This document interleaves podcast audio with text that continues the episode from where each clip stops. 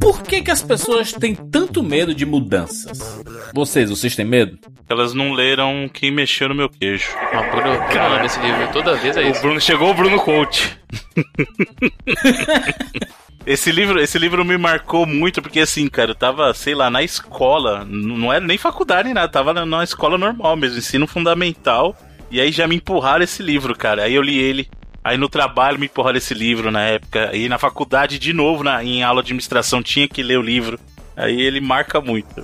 Caralho, ele é o clássico do primeiro semestre, né, Bruno? Da aula de- do curso de administração. Certeza, né? Pra Todo motivar o cara, o empreendedorismo, e depende de você mudar as Sair coisas. da corrida dos ratos, né? Sair da zona de conforto. E essa- esse papinho de sair da zona de conforto? Mano, a zona de conforto, olha o nome dessa zona. Ela é, É. confortável. Isso é real, né? É maravilhosa essa zona, mano. Por quê? Porra, Por que as pessoas correm. Jurandir? É? Por que as pessoas estão querendo sair da zona de conforto? Não tem tanto pra estar aqui, me deixa nela, porra. É, mas tem gente que fica estagnada, né? É, Não cresce, né? Quando fica dentro dessa zona de conforto, né? Eu lembro muito assim, se a gente puxar pra cultura pop, saem tantas séries, né? Tantos filmes nos streams e tudo mais, e a gente tá sempre fazendo o quê? Assistindo The Office, Friends, How I Met Your Mother. Ah, tipo as, a Brooklyn Nine-Nine, as séries de, que são confortáveis. Comfort Food. Ah, o próprio gente. cast de hoje aí, ó, Street of Rage, nada mais é que um jogo que remete aos jogos antigos, Sim. que é o, é o Comfort Game, se a gente pode chamar assim.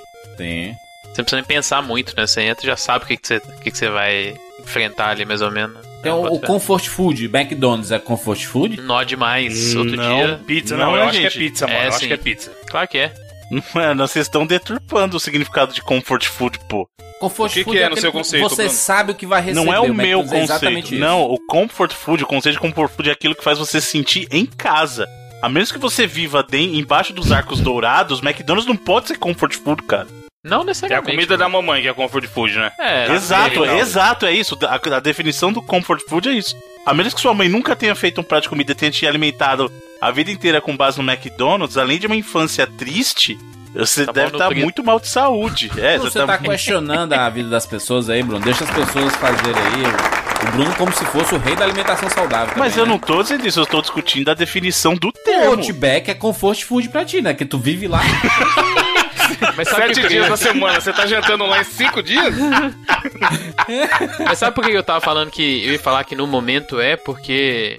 Cara, a gente não sai de casa mais, né? E ainda bem, né? É o certo. E se der, a gente espera que todo mundo fique em casa e tal. Aí outro dia eu tava em casa, e eu tô acostumado a comer em casa, não só isso como eu trabalho com comida, eu tô fazendo comida em casa todo dia, né? Direto, né? Uhum. Não só pra mim, mas é, como trabalho também. Aí, no domingo, eu falei, mano, eu quero sair de casa pra comer, só que não pode, né? Não tem como eu ir num restaurante. Falei, a única opção que eu tenho é ir num drive-thru, sacou?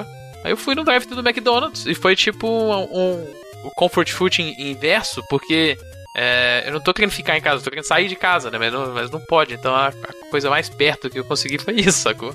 Então no- nesse momento ele meio que foi um comfort food, apesar de. Ô, ô, Não ô Bruno, geral. o Comfort Sleep é a sua cama? A cama da sua casa? Depende. Eu, por exemplo, acho que a cama da a minha cama é a melhor cama que existe, cara. É. Eu posso viajar, eu posso A, ficar é no hotel. frase, é a frase da Dorothy voltando pra É. casa. There's no place like home. Exato, cara. Porque assim, você pode ficar no hotel mil estrelas, não importa. Quando você, chega uma hora que a cama, por melhor que ela seja, ela te dá um ciricutico que você quer voltar pra sua cama. cara. É.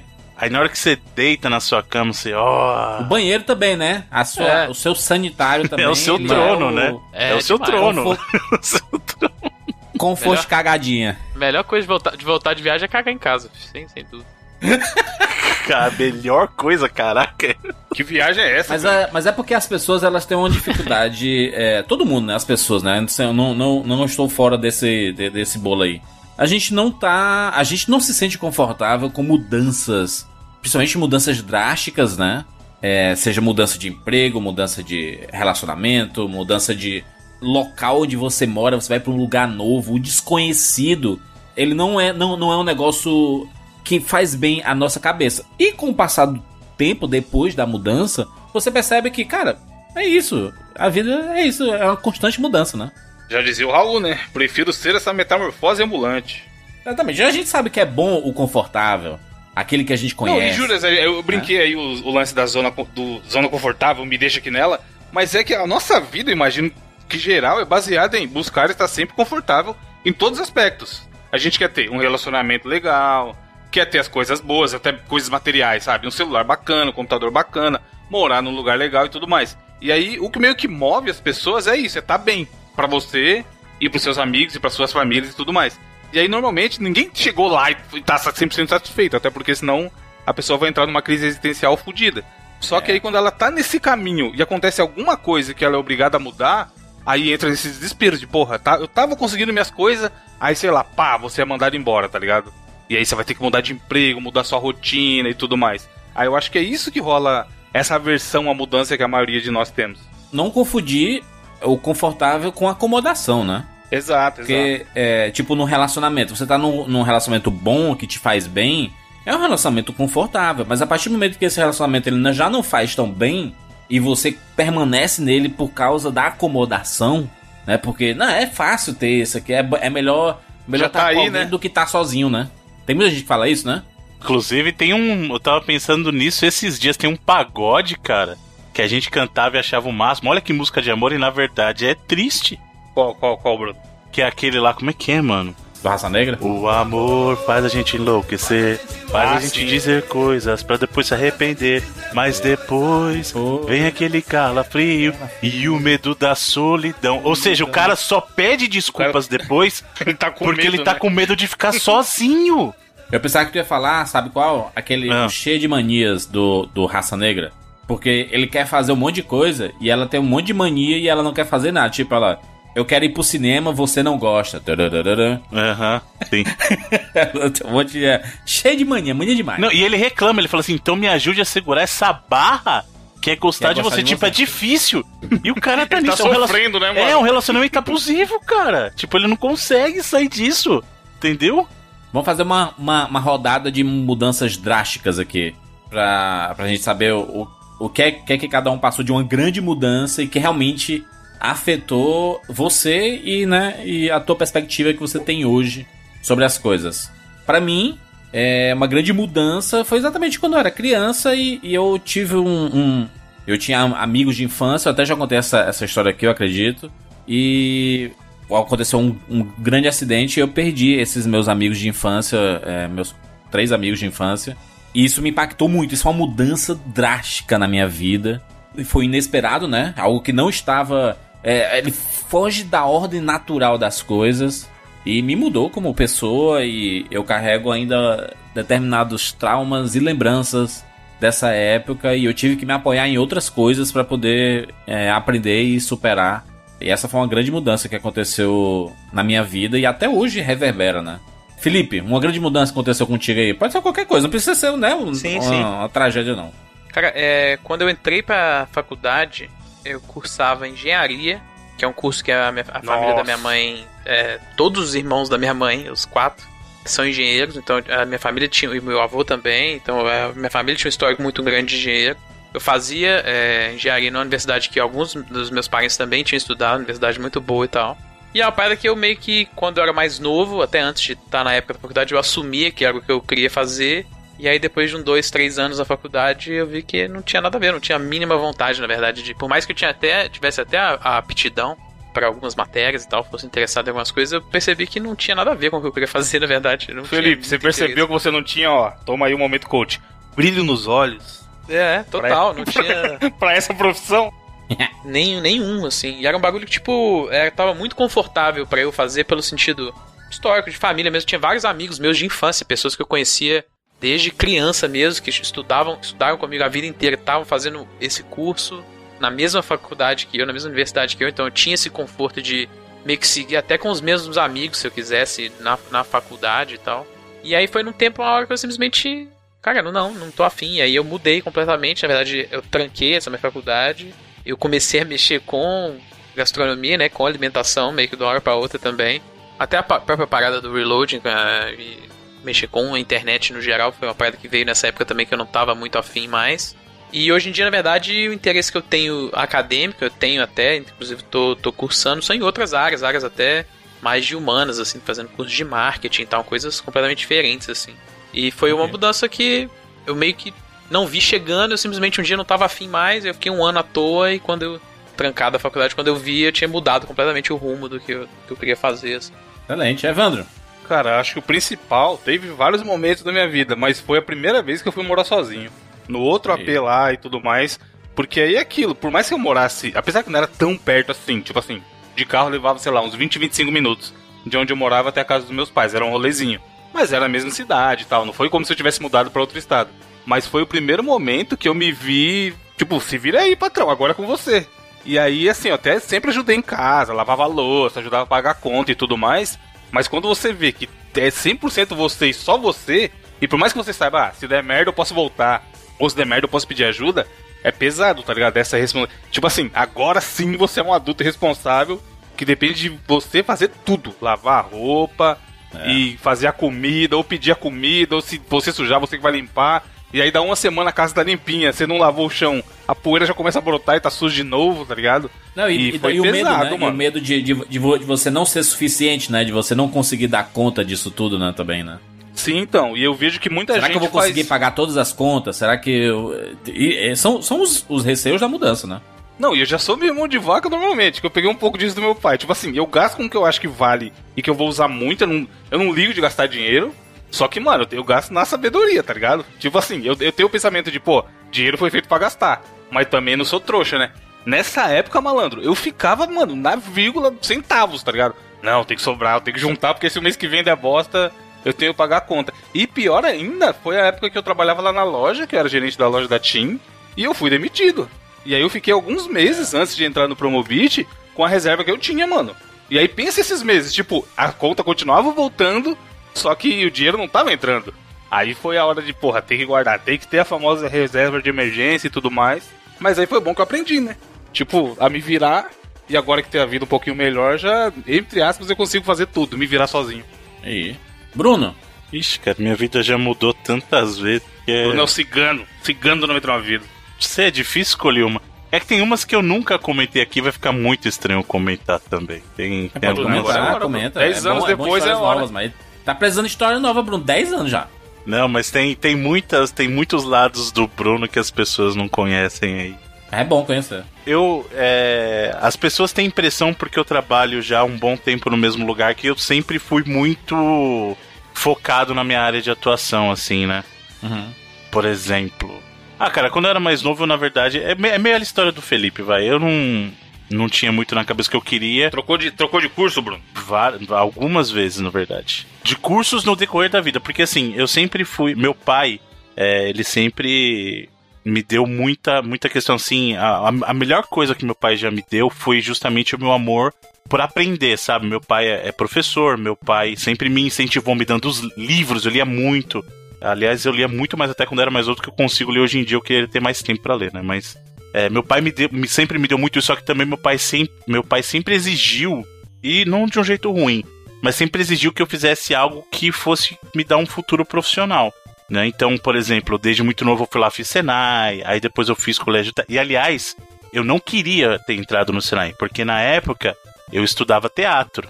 Então, quando eu era mais novo, na verdade fazia meio coisa de adolescente, de tudo para enfrentar o meu pai. Não, mas eu não sei o que. E o meu pai, não, você vai fazer isso tal.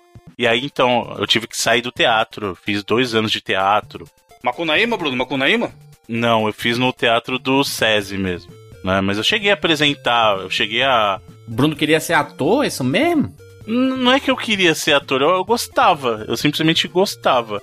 E era uma ajuda que eu tinha para trabalhar um lado meu, que eu sempre fui muito. É, muito tímido. Muito, muito tímido. Eu sempre fui muito tímido. Eu sou até hoje. Só que o que me ajudou nisso, por incrível que pareça, é justamente departamentalizar a minha vida. Por isso que eu falo para vocês, as pessoas não acreditam.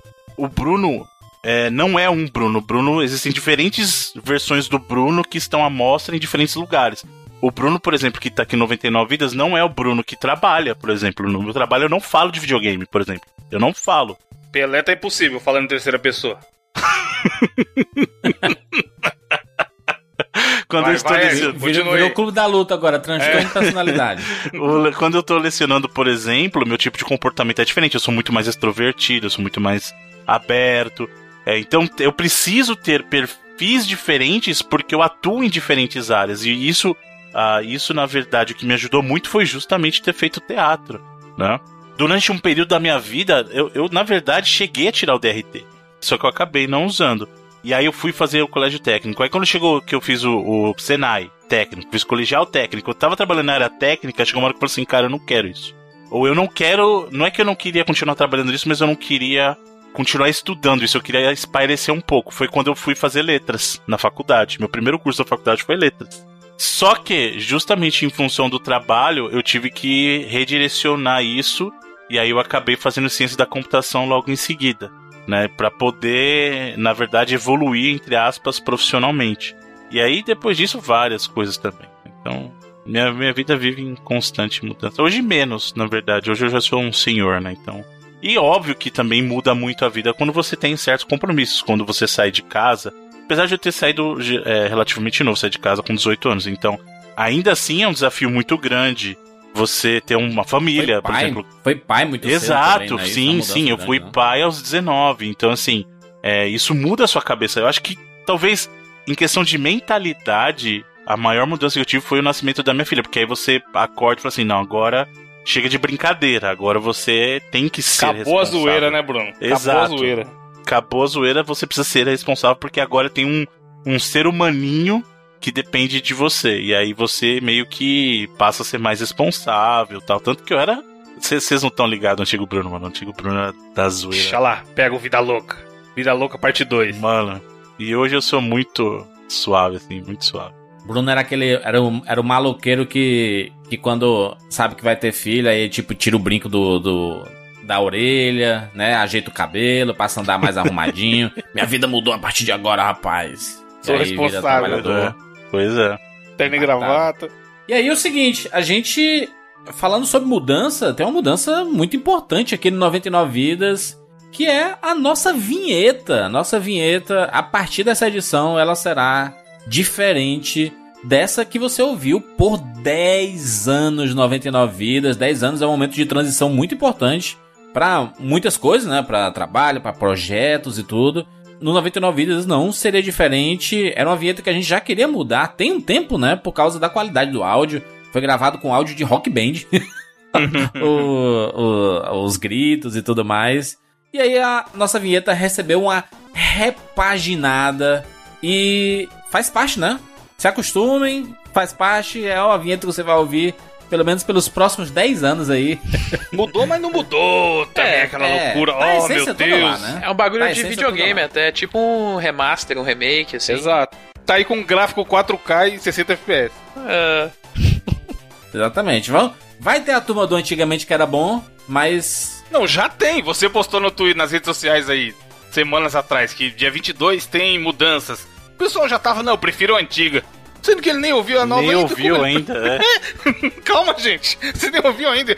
Hoje, se você quiser falar que prefere antiga, beleza. Vai ter uma certa razão aí, porque, né? Gosto é gosto. Agora a galera, cara, é difícil mudar. É o lance do que a gente voltando lá atrás do McDonald's. Por que, o Mac... Por que a turma vai no McDonald's? Porque já sabe o que esperar, mano. Imagina se um dia o, o, o Bonner, ao invés de falar boa noite, falar Valeu, gente, que nem o Jurandir fala. Até amanhã.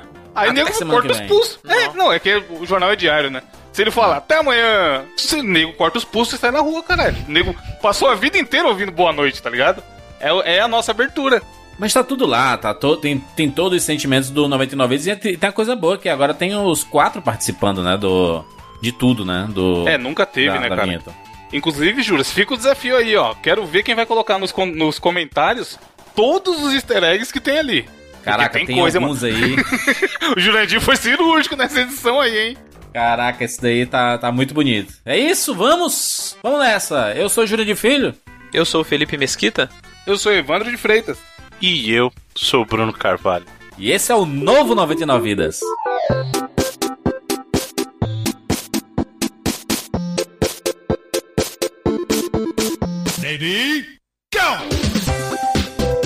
Pula, pula, pula, pula, pula!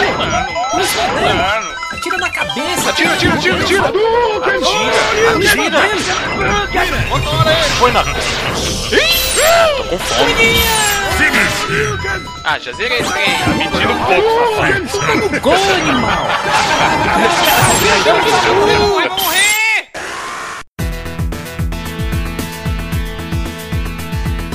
Ah, morreu! Relaxa, a gente tem 99 vidas.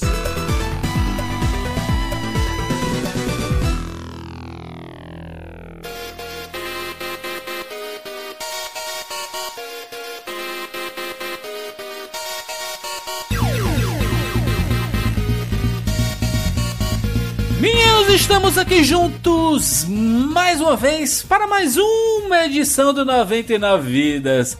E desta vez vamos falar sobre um jogo, uma continuação esperadíssima de um clássico, uma franquia clássica do universo dos videogames, principalmente ali do Mega Drive, em que fez história ali na geração 16 bits. Vamos falar sobre Street of Rage 4.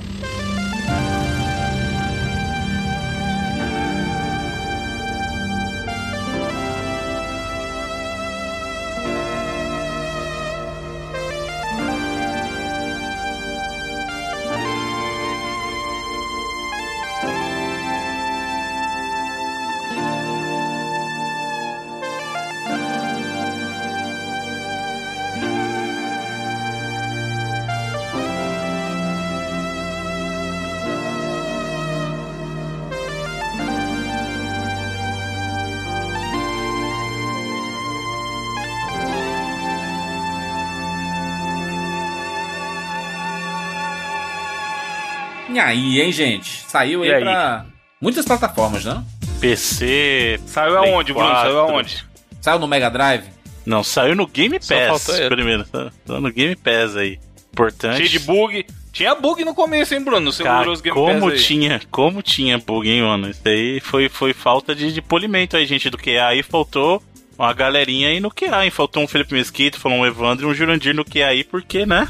Não que, Primeira né? semana tava Não tristeza. que os mano. jogos que saiam assim não tem esses problemas, né? A gente pode falar também. Não, né, o sobre- nosso, pô. Não, mas esse problema deles foi complicado, porque a gente tá falando de problema, já nem falou do jogo direito também, né? Mas Não, mas a gente tá na ordem cronológica, Bruno. Hoje em dia esses problemas foram resolvidos.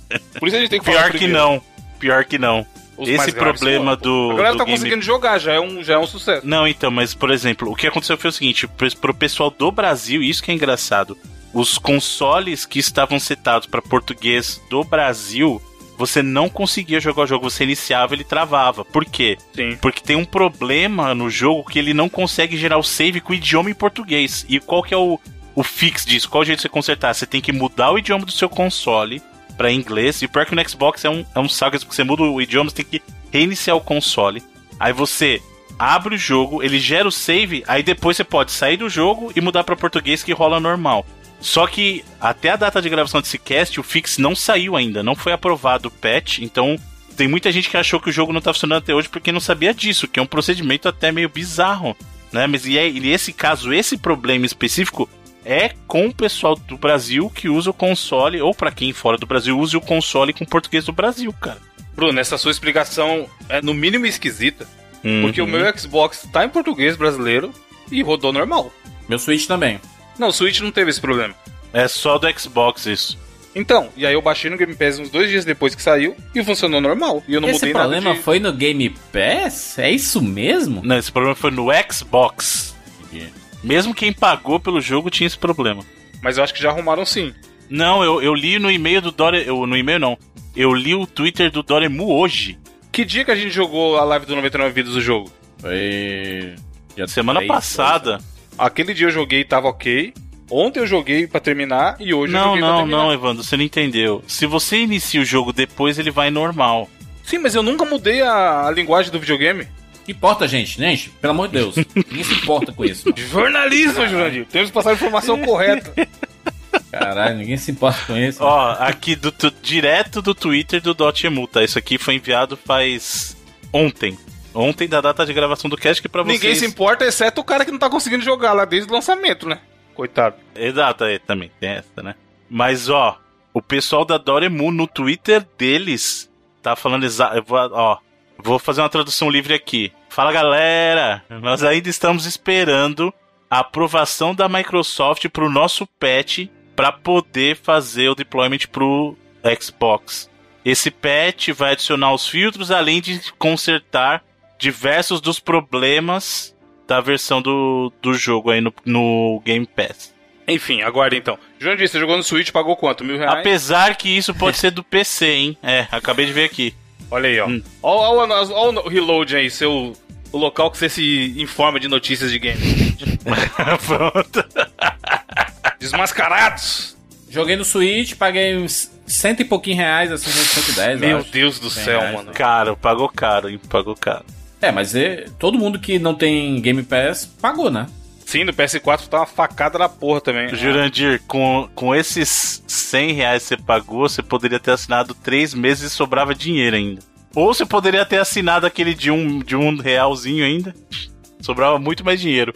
Mas pra isso precisa ter o videogame, né? Eu não tenho videogame, então eu vou gastar dois mil reais pra, pra assinar o Game Não, Pass. no né? ritmo que o dólar tá, daqui a pouco o valor de um jogo é o valor do videogame na hora que converte. Exato aí, ó. Mas eu- hoje em dia eu tô muito na vibe de jogar os jogos todos no, no Nintendo Switch. É, pra mim é muito confortável. Eu jogo no, no próprio aparelho, portátil, assim. Eu, não, eu nunca. Acho que eu, eu liguei na TV só na época que eu comprei o videogame mesmo. Aí eu só jogo ele no, no, no formato portátil. Me, fico muito confortável, deitadinho ali na cama, pertinho de mim. ali, Confortável tudo você mais, tá sabe? mentindo, né, Jurandir? Hã? Porque esse controle do Switch não dá, mano. Eu tô pegando raiva do controle do, do Switch É no modo demais, portátil, mano. Você é louco. É que vocês vão, vão envelhecendo e vão ficando mais sensíveis nos dedos aí. Não, mas vai mentir que não é assim. Você joga Switch ainda do jeito que você quer deitado, que o teu dedão não começa a doer. Lógico que começa, não vem mentir Dói, que não. que não. dói, dói. Então, Mas mano, o controle não- é muito Eu não tenho ruim. mais 15 anos, né, Bruno? Eu não tenho mais essa resistência toda aí na- na- nas mãos aí, como era pivete que eu passava 24 horas jogando e nem sentia a mão. Não, mas os controles, até o Pro do Switch é bom. Você não fica com o dedo assim, cara. Que é o problema é o formato do controle do Switch mesmo. O Pro do Switch é bom, custa 800 reais, mas o resto tá tudo certo. É, mas vocês estão dizendo que pode comprar o. o- o- ah, faz o Game Pass aí, aproveita e compra um Xbox de, É. de 500 é, então. É melhor Mesma investir coisa. no controle Pro, mano. É melhor investir no controle Pro. Já que ele tá na vibe Switch.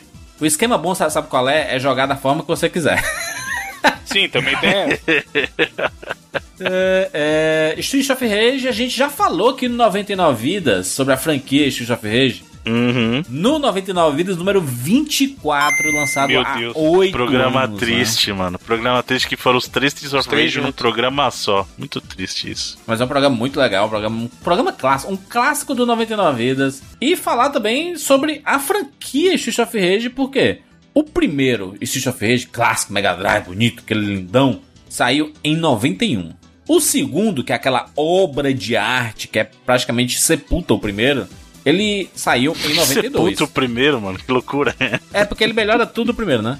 Sim, mas. Inclusive o nosso cast aí de Hall da Fama dos gêneros é, beat'em up foi o que ganhou, não foi? Foi, Foi, o Streets of Rage 2. É o melhor beat'em up de todos os tempos, segundo 99 vidas. Hein? E aí, em 94, saiu Street of Rage 3. Então, aqui, 26 Meu Deus, anos depois, nós chegamos a Streets of Rage 4. É, se dependesse não da é SEGA ia ser SEGA, mais né? tempo. É, exatamente. o jogo, na verdade, ele foi licenciado, né, pra, pra Dotemu, que é uma, uma publisher e uma developer também, que junto com outro estúdio, que é o Lizard Cube, e também a Guard Crush Games, foi uma, meio que uma colaboração entre três estúdios diferentes aí, acabaram fazendo o jogo, né? A Dotemu é quem Sim. também é, tem os direitos até do Wonder Boy lá, que é o Monster Boy, que também era um, um jogo da SEGA. Mônica. Isso, que é o e que foi. baseado no- Chegou a trabalhar com a Lizard Cube nele também, né? Essa versão nova do Wonder Boy que saiu. É, não, Essa não tem galera uma aí. versão nova. É uma recente. Foram, foram eles que fizeram? Foram eles, Sim, é sim, deles, os, é. Os dois, né? Porque tem um remake, né? E depois teve uma, um jogo completamente novo também. É, mesmo, no mesmo esquema do Streets of Rage, uma parada completamente nova. Que é até mais Metroidvania, assim, então é uma parada bem interessante. Aí. E foram eles dois, só que aí é, no Streets of Rage ainda teve a, a Guard Crush Games, que é um estúdio que já tinha feito beat'em ups também. Eles fizeram aquele Streets of Fury, que é meio que um Streets of Rage, só que com aquele esquema visual tipo do Mortal Kombat, assim, sacou? É bem feio esse jogo, hein, mano. com Streets of Fury rotoscopia. é... Nossa, mano. Ele é bem sofrível feião o mesmo. Esse parece coisa de estudante de, de games, hein, Bruno? Pois é, parece aquele projetinho que você faz, não é nem É. pra- Não é nem de conclusão de curso, esse é no final do primeiro semestre, esse aí. Foi um é upgrade louco. danado pros caras irem do Streets of Fear pro Streets of Rage 4 aí, viu, cara? Com certeza, né? É, só, só para ressaltar novamente aqui, o jogo está disponível para PC, Nintendo Switch, PS4 e Xbox One. Isso. Havia uma expectativa grande, né? Uma grande expectativa em cima de. Porque afinal é a continuação de um- uma franquia clássica do- dos videogames. Então, é só curioso, Júlio, porque na verdade todo mundo sempre pediu uma sequência pro Streets of Rage E a própria SEGA chegou em algum ponto a trabalhar numa sequência dos Streets of Rage. É, inclusive existia uma versão do Streets of Rage 4 em desenvolvimento para o próprio Dreamcast. Né? E até antes disso, vocês vão lembrar, o Fighting Force surgiu a partir de um projeto que o pessoal da Eidos tinha, que era fazer uma sequência pro Streets of Rage. A geração 32 bits, né? Isso, então, o, o que que aconteceu? Eles tinham um projeto de fazer uma sequência de Streets of Rage e seria pro Sega Saturn, aí a Sega rejeitou e eles transformaram no que a gente conheceu como Fighting Force. E aí depois disso, a própria Sega, na época do Dream, inclusive tem vídeo da versão de. de quer ver? Deixa eu ver se eu encontro o vídeo, mas tem alguns vídeos de conceito do, do Streets of Rage da época do Dreamcast, cara. E era bem feio, na verdade, né? Era computadorizada, era. Era 3D já. 3Dzão safado. Nossa, tô vendo aqui, meu Deus! Minha nossa senhora! Achou? Eu ia mandar o link, mas se você achou, vocês verem como era horrível. Bruno, não é possível, Bruno. Isso aqui faz nem sentido. Nossa, No console que tinha o postagem. Sonic, Bruno. mano Pois do é. céu. No console que tinha o Soul Calibur. Olha esses Pode 3D crer. pro console que tinha o Soul Calibur, E tinha, mano. uma, e tinha uma visão de primeira pessoa, né? Então ele tinha um modo pra você jogar em primeira pessoa também. Ele não era todo em primeira pessoa, mas você tinha como jogar em primeira pessoa também. Mano, essa HUD, viagem no tempo essa HUD, hein? Puta que pariu. Estouradona pegando a tela inteira. Lembrando que isso não foi o jogo oficialmente, isso era só um conceito, né? Mas vocês já perceberam por que, que não foi pra frente, né?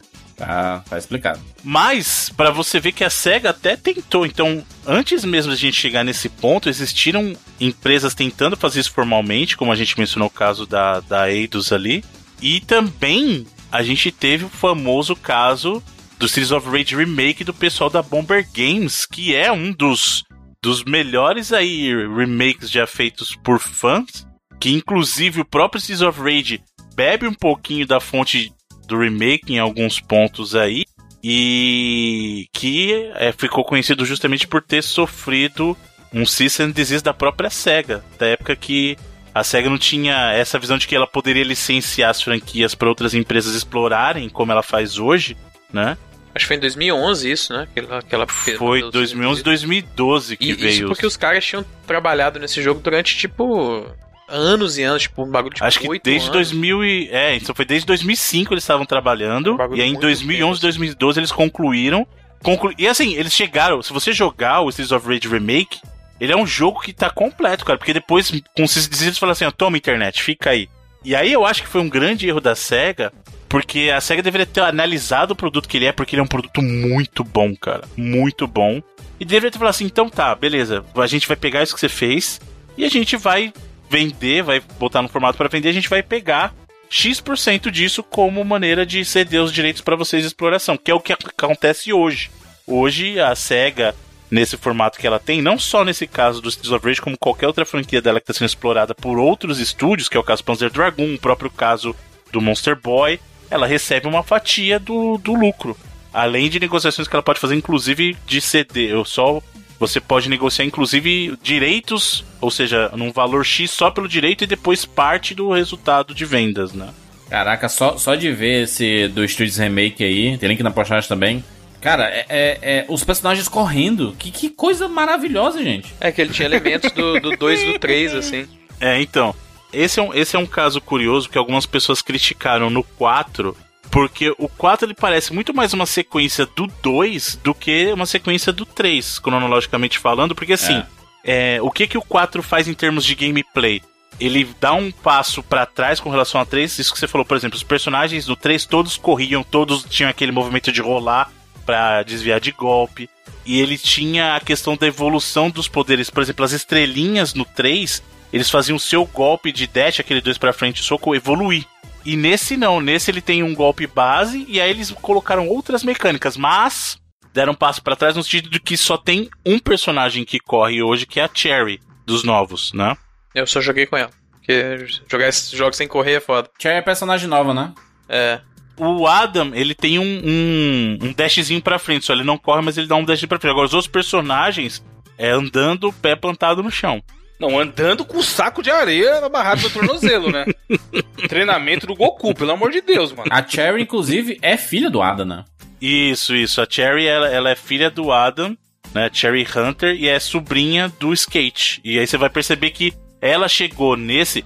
Se você parar para analisar bem o trabalho que a Dotemu fez, foi tentar revitalizar um pouco do sentimento que as pessoas tinham pelo 2, porque não só pra gente, mas para muita gente, o Streets of Rage 2 é considerado um título referência no gênero de beat'em up, sabe? É o maior de todos os tempos.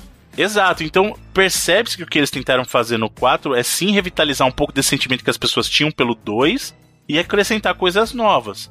Né? Então você percebe que a estética é muito reminiscente do Streets of Rage 2, a música, é, apesar de ter composições novas, você pode perceber que é muito arranjo parecido, tentando simular o trabalho do, do Yuzo Koshiro, lembrando que o Yuzo Koshiro tem participação em alguns temas do jogo, mas não é uma trilha dele. Né? A trilha, na sua maioria, é composta pelo. Como é que chama o moleque novo? Olivier. Olivier, Olivier de Rivière. É, né? Tipo, tem é, músicas do Motohiro Kawashima, da Yoko Shimomura, uhum. né? Mas é. A trilha, é, no geral, é, de, é, desse cara aí, do Olivier. É, inclusive tem uma certa polêmica dos fãs, porque durante um tempo eles meio que usaram isso como uma forma meio de, de dar uma, um boost pra publicidade do jogo. Olha, a gente vai ter esses nomes envolvidos na trilha. E depois quando, depois, quando você vê o trabalho efetivo deles mesmo, não foi tanto assim, né? Não foi uma trilha feita a cinco mãos, por exemplo. A maioria da composição ainda é do Olivier de Rivière, né?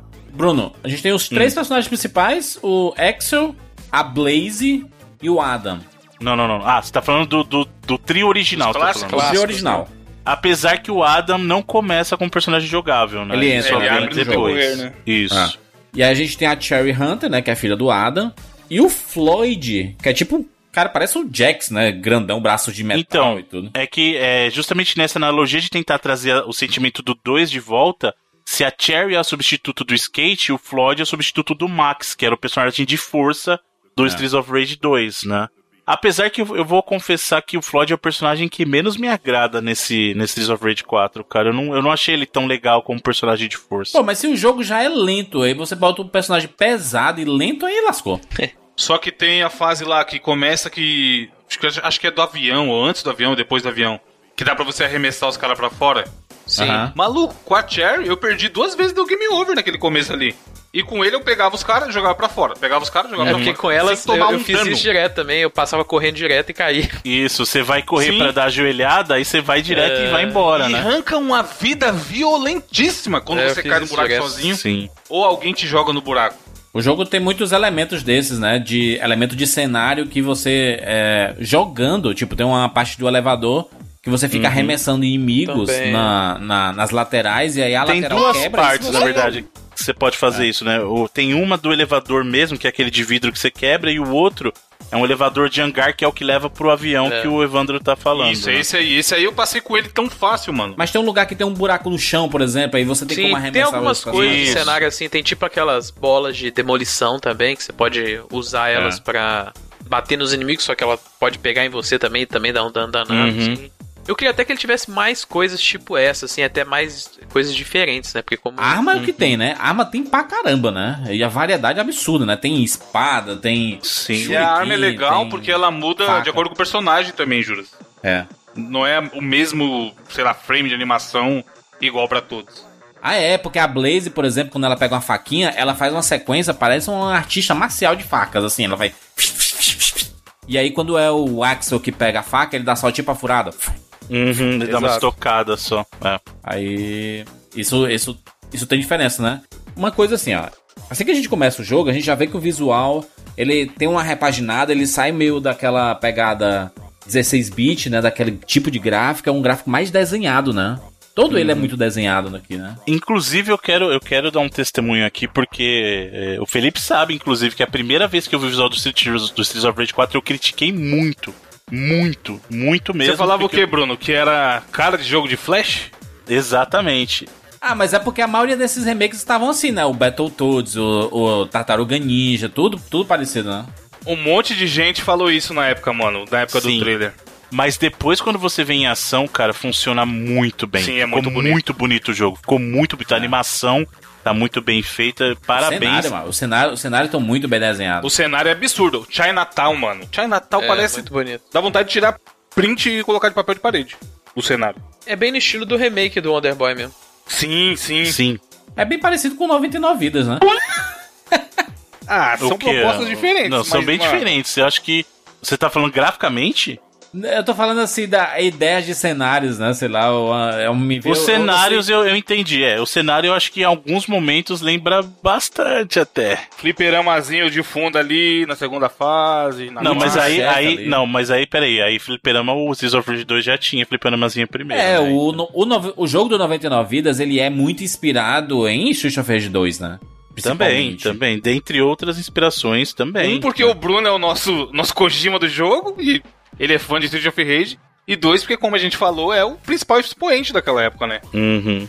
Não, ele influenciou todos ali pra frente, né? Então. Exato. É igual a galera que fala, ah, Tomb Raider é. Parece Uncharted, hein? Sendo que, mano, o Uncharted bebeu do Tomb Raider primeiro e depois, obviamente, que o novo Tomb Raider Tomb vai ter elementos de Uncharted, tá ligado? Uhum. Mas, cara, a fase do trem, Bruno, pelo amor de Deus, hein? Não, então, aí eu, eu, eu, eu queria deixar uma coisa bem clara, bem clara. Quem sou eu? Longe de mim ser conspiracionista e falar que os caras jogaram nosso jogo. Então, não, chefe? Porque tu, não- tu Então, chegou- não, o não, chefe? Tem muita rapaz, coisa, mano. quando Ah. eu rejoguei, é assim, óbvio, primeiro, vamos deixar as coisas bem claras. O Streets of Rage, como franquia, foi claramente uma inspiração pro 99 Vidas, dentre outras. Então a gente não tem nem como acusar alguém de copiar algo da gente, né? Eu, aliás, eu vou deixar outra coisa bem claro. Eu fico feliz com isso. Eu fico feliz que a gente consiga enxergar que de alguma maneira algo que a gente fez, cara, assim, eu vivi o suficiente pra ver algo que sempre me inspirou ser inspirado por algo que a gente fez, cara. Porque assim, até um grande abraço pro nosso querido amigo Ricardo Begari lá do grupo do, do Telegram. Que ele, antes do lançamento, ele, ele tá num grupo do Reddit, eu acho. Ou era do, É do, grupo do do, Discord. Discord É do Discord. com o pessoal do, do- da Dotemu e ele perguntou, pô, que legal, feliz pelo jogo de vocês. Vocês conhecem um tal de jogo do 99? E os caras falaram, não, nunca joguei. Beleza. Eu acho que teve um cara que falou que conhecia. Não sei se ele, É, ele falou assim, jogado ah, ou não, mas ele falou que conhecia. Exato. Ele falou assim, ah, não, eu, eu ouvi falar, mas não joguei. Tipo, É, mas a, uma a coisa gente assim. pode falar isso, né, Bruno? Porque o, o alcance do jogo do 99 vidas foi muito grande, né? Ele saiu em todas as plataformas, saiu de graça na Plus. Continua É, sendo. ele, ele, ele tá em todas É, as o cara, promoções. o cara que, de- o cara que é universo. desenvolvedor e é do mercado de game e falar que nunca viu, ele tá mentindo, É, na moral. desse gênero, né? Pô, o cara. Porque cara, saiu na exato. Plus. Saiu na Plus. Quando sai na Plus, mesmo que o cara não tenha PS4, sai notícia em todos os sites. Jogos da Plus desse mês. Aí o cara viu a nossa focinha ali quando saiu lá em abril. Não, e outra, Evandro, assim, tem dois pontos aí. Ele não é obrigado a falar que tirou nada do jogo, mas eu vou falar do meu caso. Todas as coisas que estão lá no nosso jogo, eu sei exatamente de onde vieram. E eu sei que elas não vieram de um jogo só. Por exemplo, esse negócio de boss gigante, que você só luta com a parte de cima do corpo e os membros estão pra fora, não é uma coisa de beat'em up. Isso aí a gente pegou de jogos como Marvel vs Capcom. E pasmem, do Plants vs Zombies. Que Sim, tem o, final, né? o bichão gigantão lá. Isso não é uma coisa inerente de, de beat'em up. E aí, qual foi o. O Felipe jogou comigo a campanha inteira. A primeira vez que eu joguei Streets of Rage, eu joguei com o Felipe ao vivo. E ele viu a minha reação na parte do trem. Porque assim, existem trens nos jogos de beat'em up? Lógico que existem. Não foi a gente que instaurou. Isso veio inspirado do Final Fight. Inclusive, essa parte do nosso trem no, no jogo do, do 99 Vidas é uma mescla de influências do próprio Final Fight, aquela coisa de lutar na estação, depois lutar dentro, mas o Final Fight não tem lutar em cima. Essa parte de lutar em cima veio de um jogo chamado Bad Dudes, que eles têm um combate em cima do, de um transporte público, e a parte de. a ideia de vir negócio de você pular não veio nem de beat'em up, isso aí veio de Mega Man. Tanto que você vai ver o ícone. Não sei se vocês lembram no Mega Man tem uma parte do gelo que aparece lá, aquele ícone de pular. Sim. E aí, o Streets of Rage ter uma cena assim é, é no mínimo curioso. Porque assim, é o No primeiro mínimo jogo que. estranho. no mínimo esquisito, né? E de boa, porque o jogo é maravilhoso. Eu- É o que eu falei, eu não fico chateado nem nada. Eu fico talvez um pouco triste de eles terem falado, não, tipo, ter desenhado. Sendo que eu sei que uma pessoa, quando ela vai fazer um jogo, é até saudável ela jogar outros jogos do gênero pra entender o que os outros estão fazendo. É normal. sabe? Não é isso, todo cara. mundo. Não é todo mundo É, que é o. referência, né, Bruno? Pra- Exato. justamente o que você falou. Aonde ele consegue inovar e onde que ele- o que de cada jogo ele acha que funciona ou não no jogo dele. Exato. E aí, você, por exemplo, tem na parte de artes, você vai ver que tem algumas artes, você vai perceber que numa das cenas tem duas bonequinhas numa ceninha com uma boca. estranhamente lembrando o nosso sex shop da, do nosso jogo. Ou, por exemplo, mais pra frente, quer ver uma coisa que é curiosa, quando, conforme você vai jogando mais você vê? Sabe aquele chefe, o DJ, que é o penúltimo boss? Uhum. Uhum. Você já percebeu qual que é o padrão de ataque dele? Parece com o, do, com o, o robô Bruno no nosso. O Cyborg, ele tem Sim. um tiro na pegada do Mega Man, ele tem um tiro carregado, que é aquele de fogo grande, ele tem, olha só, um tiro que vai pelo chão e te acerta, e ele só é vulnerável naquela hora que ele fica grog, que é o nosso o Cyborg quando fica lá no curto-circuito. Dá o pane. É, vixe.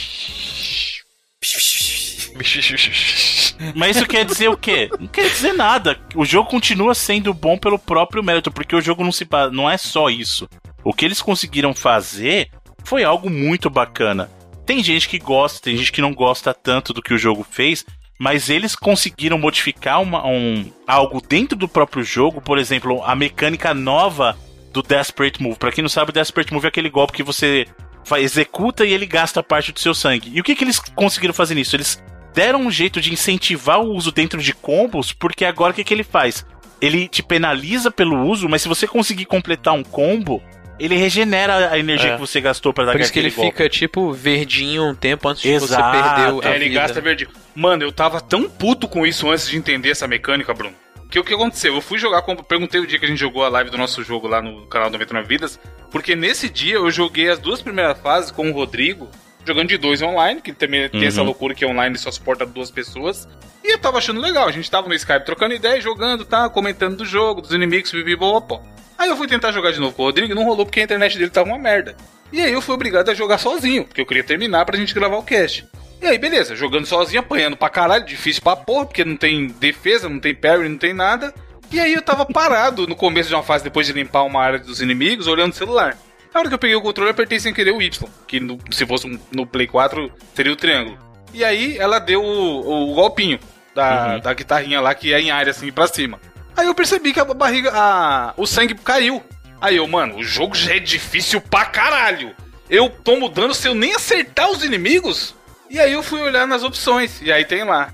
É, realizar um combo, sei lá, regenera a vida. Aí eu, ah, agora eu entendi. Porque eu não tinha olhado YouTube, nem, e obviamente que não fui ler Uhum.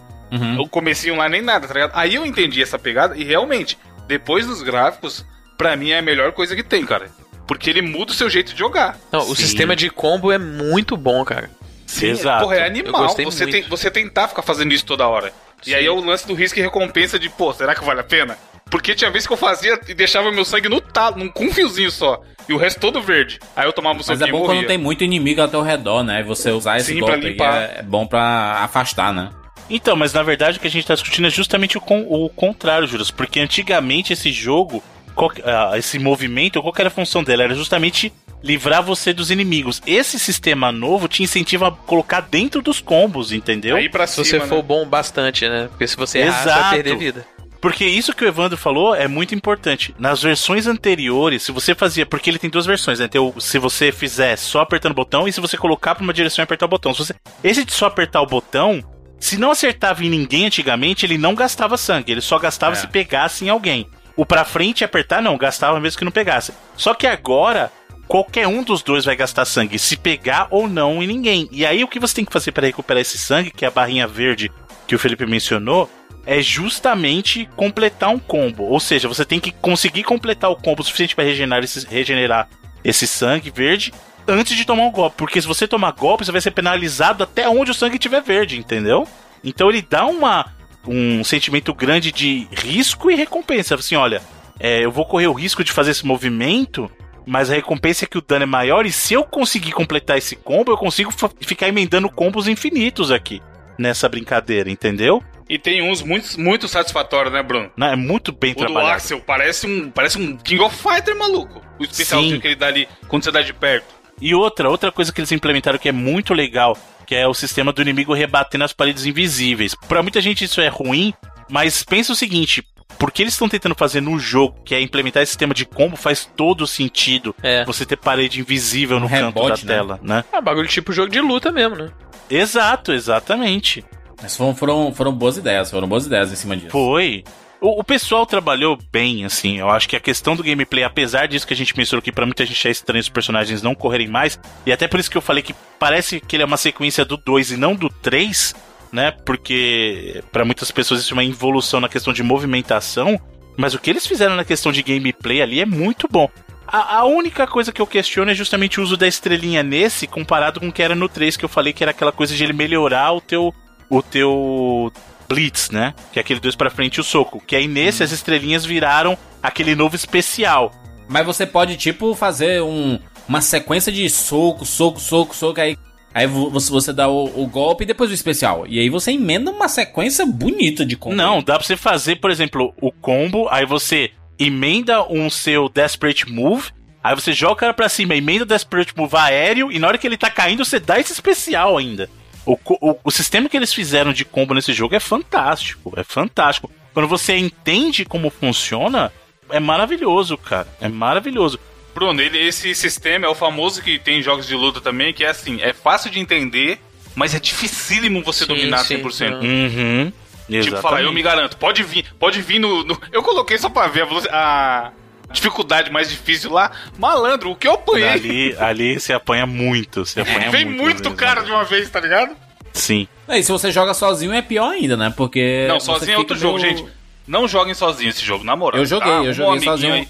Inclusive, eu queria perguntar para vocês. Qual foram os personagens que vocês mais jogaram? Porque eu joguei com a Blaze do começo ao fim. Eu comecei com o Axel, porque eu gosto do personagem equilibrado, não à toa meu personagem no jogo 99 é o personagem equilibrado ali. Eu gosto desse, de, desse tipo de personagem. E aí eu uhum. disse assim, cara, o Axel é muito lento, puta merda, cara, não aguento. Aí eu cheguei na terceira fase e dei game over lá. Aí eu, puta merda. Aí surgiu a opção de escolher uma nova personagem. Aí eu, caraca, vou colocar a Blaze. E aí coloquei a Blaze e não tirei mais. Foi do começo da, da terceira fase pra frente com, com ela. E eu acho ela excelente. E uma coisa que é que é legal, Juras, nesse jogo é que ele te dá a oportunidade de trocar de personagem entre um estágio e outro. Porque é. no modo campanha, você tem a oportunidade de jogar com todos os personagens que você destravou até aquele momento. Isso é muito legal. Porque ele te permite, olha, eu tô testando aqui, mesmo na sua primeira partida, você terminou a primeira fase, você vai perceber que ele vai te levar para a tela de score e aí ele vai te mostrar a opção, ó, você quer trocar de personagem? E você pode. Isso é muito legal. Isso eu, eu achei uma ideia muito, muito bem sacada, cara. Muito bem sacada. Evandro, Evandro, tu, teu personagem que tu jogou? Eu joguei com a Cherry nesse primeiro dia que eu falei que eu joguei com o Rodrigo, e aí quando eu fui voltar a jogar sozinho também, eu joguei com ela. E aí eu já trago para vocês aqui uma curiosidade, que a Cherry, ela dá o grito cearense, quando ela dá o, espe o especialzinho Caraca. da estrela. Você reparou nisso, Felipe? Ela dá um... sai rolando, dando choquinho. Mas esse barulho não é da guitarra, é. pô? Esse barulho é, é da guitarra. Causa, eu não sei se é da guitarra ou se ela grita porque ela é, é sei lá, é artista, qualquer coisa, mas é um bagulho meio assim mesmo. Não, é um, é um grito cearense. Se o Jurandir ver, ele vai pirar, mano. É, ela dá um e vai eu, até inteiro. Eu tá achava que era o grito da. Eu acho que era o barulho da guitarra, né? Não Pode, sei, é uma mistura dos dois, eu acho. Pra mim ela tá gritando, mas eu achei ela muito boa. e eu, eu fiquei. Quando eu vi o povo falando, porra, jogo lento, não sei o que, mano, de onde esse pessoal tá achando que esse jogo é lento? Tá ok. Ele tem a corridinha que a gente gosta. Aí depois que eu morri também, tal qual o Jurandir deu o primeiro game over no, na terceira fase, aí eu fui trocar de personagem. E eu acabei jogando um pouquinho com todos pra ver, tá ligado? Mas a que eu mais joguei, que eu mais gostei foi ela também, por ser mais rápida. Apesar de ser a que mais apanhava também. Porque o, o Floyd lá, eu batia muito com ele, mano. Nos caras e matava bem mais rápido. O Evandro gosta desse personagem forte que bate muito, porque o próprio personagem dele do 99 é esse personagem. É, essa, é, é de quando eu peguei, eu falei, ah, ó, tão falando aí que se basearam no nosso jogo, esse aí sou eu então. É. Felipe, e tu, Felipe? Cara, eu joguei só com a Cherry também. Porque eu já sabia que ela era uma que corria. E pra, pra, mim não tem como, mano. Até o próprio 99 vezes eu jogo o tempo todo dando o, o Blitz lá correndo, porque é um, é, é um ataque muito roubado em beat'em up. E o dela é muito roubado também, então. E eu curti pra caramba até os ataques aéreos que ela tem lá, que tem um esquema tipo então fazer. No, Então no, no 99 tu jogaria com o personagem do Easy, então? Na verdade eu jogo com o Bruno, porque o Bruno é secretamente o mais roubado e ninguém sabe, né? Só a gente aqui que sabe. Por causa do combo do. do combo o Blitz de... dele é muito. O Blitz dele é muito roubado. Do, do Cachecol. Então é. Por isso que eu jogo geralmente com o personagem dele. Mas eu prefiro é. geralmente personagem é, rápido mesmo. Que é pra evitar apanhar, na verdade. Bater e sair hum. correndo, tá ligado? É o melhor jeito de você entrar numa briga é bater e sair correndo. E aí. e eu curti pra caramba o, o- os combos dela, assim. Tem um ataque que eu fiquei fazendo direto, que era tipo uma, uma embaixadinha ao contrário, assim, que você ficava dando um chute. Pulando na cabeça dos pulando caras. na né? cabeça dos inimigos, eu consegui, dava pra fazer isso, tipo, a tela inteira, assim, de um lado pro outro da tela e tal. Até quando, por causa dessa parada das paredes invisíveis, você prender, por exemplo, um personagem, até um chefe no canto, você consegue fazer isso, tipo, umas 10 vezes seguidas, assim, e tira muito sangue. Não. Eu até cheguei a jogar com o Axel no comecinho, a primeira vez que eu, que eu abri a primeira fase só pra ver, mas é, depois eu joguei só com ela, porque foi a personagem que, por causa da corrida, assim, foi a que eu adaptei melhor mesmo. E, e tu, Bruno? Eu cheguei a jogar com todos, na verdade, mas quem eu joguei mais foi o trio. O trio do Streets of Rage 1 mesmo. Eu, eu joguei. com- Comecei jogando com o Axel mais. Aí depois eu, acho que eu finalizei uma campanha. A que a gente jogou, eu troquei com o Adam logo em seguida, não foi, Felipe? Acho que foi. A gente, quando eu finalizei, Você eu jogou com... a Blaze um tempão também lá. É, eu, fiquei, eu ficava Que eu trocando, mas os que eu joguei mais mesmo foi com o Axel, né? Que pra mim ele é o personagem padrão do Streets of Rage. Com a Blaze e com o Adam. Eu gostei muito do Adam nesse. Os Gostei golpes também. do Adam estão muito, muito legais. O Floyd eu não gostei. A Cherry eu joguei, mas aí, é, como ela é uma personagem um pouco mais fraca e mais de velocidade, é, eu joguei pouco assim. E eu joguei também com os personagens clássicos, que isso é uma coisa que o jogo faz. Isso é legal. É, o que, que ele tem de incentivo de replay do jogo? Conforme você vai jogando, você vai ganhando ponto. E aí, conforme você vai ganhando pontos, ele vai destravando os personagens clássicos dos Streets of Rage 1, 2 e 3.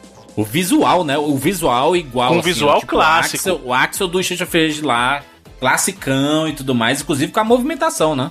Então, isso, e é muito ruim. Tipo, o especial é legal que ele chama polícia, igual não é. Mas a movimentação dele pra esse jogo, naquela época já era lenta. Aí imagina num jogo que foi feito pra uma movimentação, entre aspas, mais rápida, com um personagem que tem as limitações daquela época. Então ele é mais lento, o alcance da voadora dele é menor, os golpes dele são mais lentos e ele não tem golpe a mais, ele tem exatamente os golpes que ele tinha naquela versão.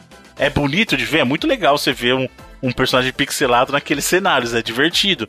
Mas pra efeito prático mesmo de jogar, é, é, é interessante que pra quem tá buscando um desafio, você tem justamente isso do fator replay, né? Pô, vou jogar agora com os personagens clássicos, né? E dá pra você fazer uma partida, por exemplo, local de quatro jogadores com quatro Axels, por exemplo, ou quatro Blazes, né? Que tem, nos- que tem nas quatro jogos. Essa é a vantagem, né? Porque o, o menu de opções do, do jogo, ele, ele te dá uma série de possibilidades, né? Do tipo você trocar a comida que aparece no chão, né? De ser um frango. Isso eu achei muito legal. Eles têm a opção pra vegano, tem a opção vegetariana, tem a opção É. regional. Então, por exemplo, ah, eu vou liberar porque a comida padrão é a maçãzinha e o frango, E o frango galeto. assado, né, o galeto.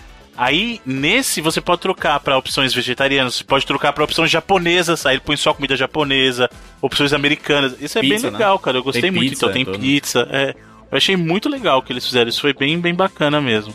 Bem maneiro. Jurandir, Hum, Sabe como você poderia utilizar melhor o seu tempo em vez de sair pelas ruas espancando as pessoas? meu Deus do céu, eu jamais falei isso, mas como, Bruno? Aproveitando esse tempo para estudar online. E sabe onde você pode fazer isso? Na Lura, rapaz! Momento Lura, Ah lá, lá, lá, chega. lá. Momento Lura! Momento Lura do 99 Vidas. O Evandro lançou um desafio semana passada, hein, Evandro? Sim, fiz aqui, usei toda a minha técnica de levada e malemolência As para rimas das um- ruas, Evandro. As rimas das Exatamente. ruas. um poeminha da Lura pra fixar aqui no e alegrar os nossos ouvintes aqui no conteúdo. E aí vocês falarem aí, que eu criar também, vamos ver quem cria o melhor poeminha. É minha vez agora, né? Minha vez na, na, na ordem aqui de, de rimas. Posso começar? Sim, vamos avaliar igual igual carnaval. Vamos dar nota. Tá, vamos lá. Vou começar aqui.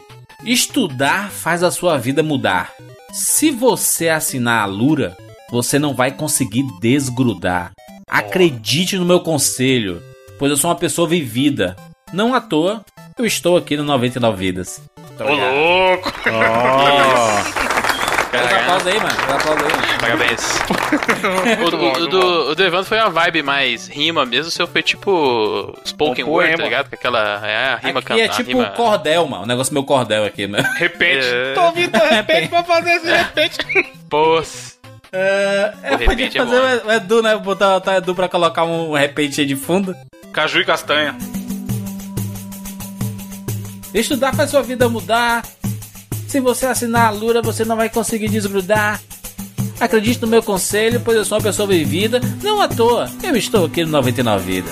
Aí, ó, Caju Castanha style. alura.com.br barra promoção barra 99 vidas. De cara você já ganha 100 reais de desconto na sua assinatura maravilhosa. Cara, a Alura tem mais de mil cursos disponíveis para você. Momento de quarentena, momento de aproveitar esse, esse, esse período para você fazer cursos dos mais variados tipos. Inclusive, nesse momento, vou até abrir aqui, cadê, cadê o link aqui? Aqui, estou, estou na parte de vendas. Que se tem uma coisa que está acontecendo baixando essa quarentena, é o povo gastando dinheiro e comprando coisa, né? Tem muita gente comprando coisa. E aí tem vários cursos de vendas, inclusive para você melhorar a performance dos seus produtos e como vender também em redes sociais. Você tem dúvidas? Você, cara, como é que eu faço para vender em redes sociais? Tem curso na Alura. Muito simples, muito fácil. Acesse aí alura.com.br barra promoção barra 99 vidas.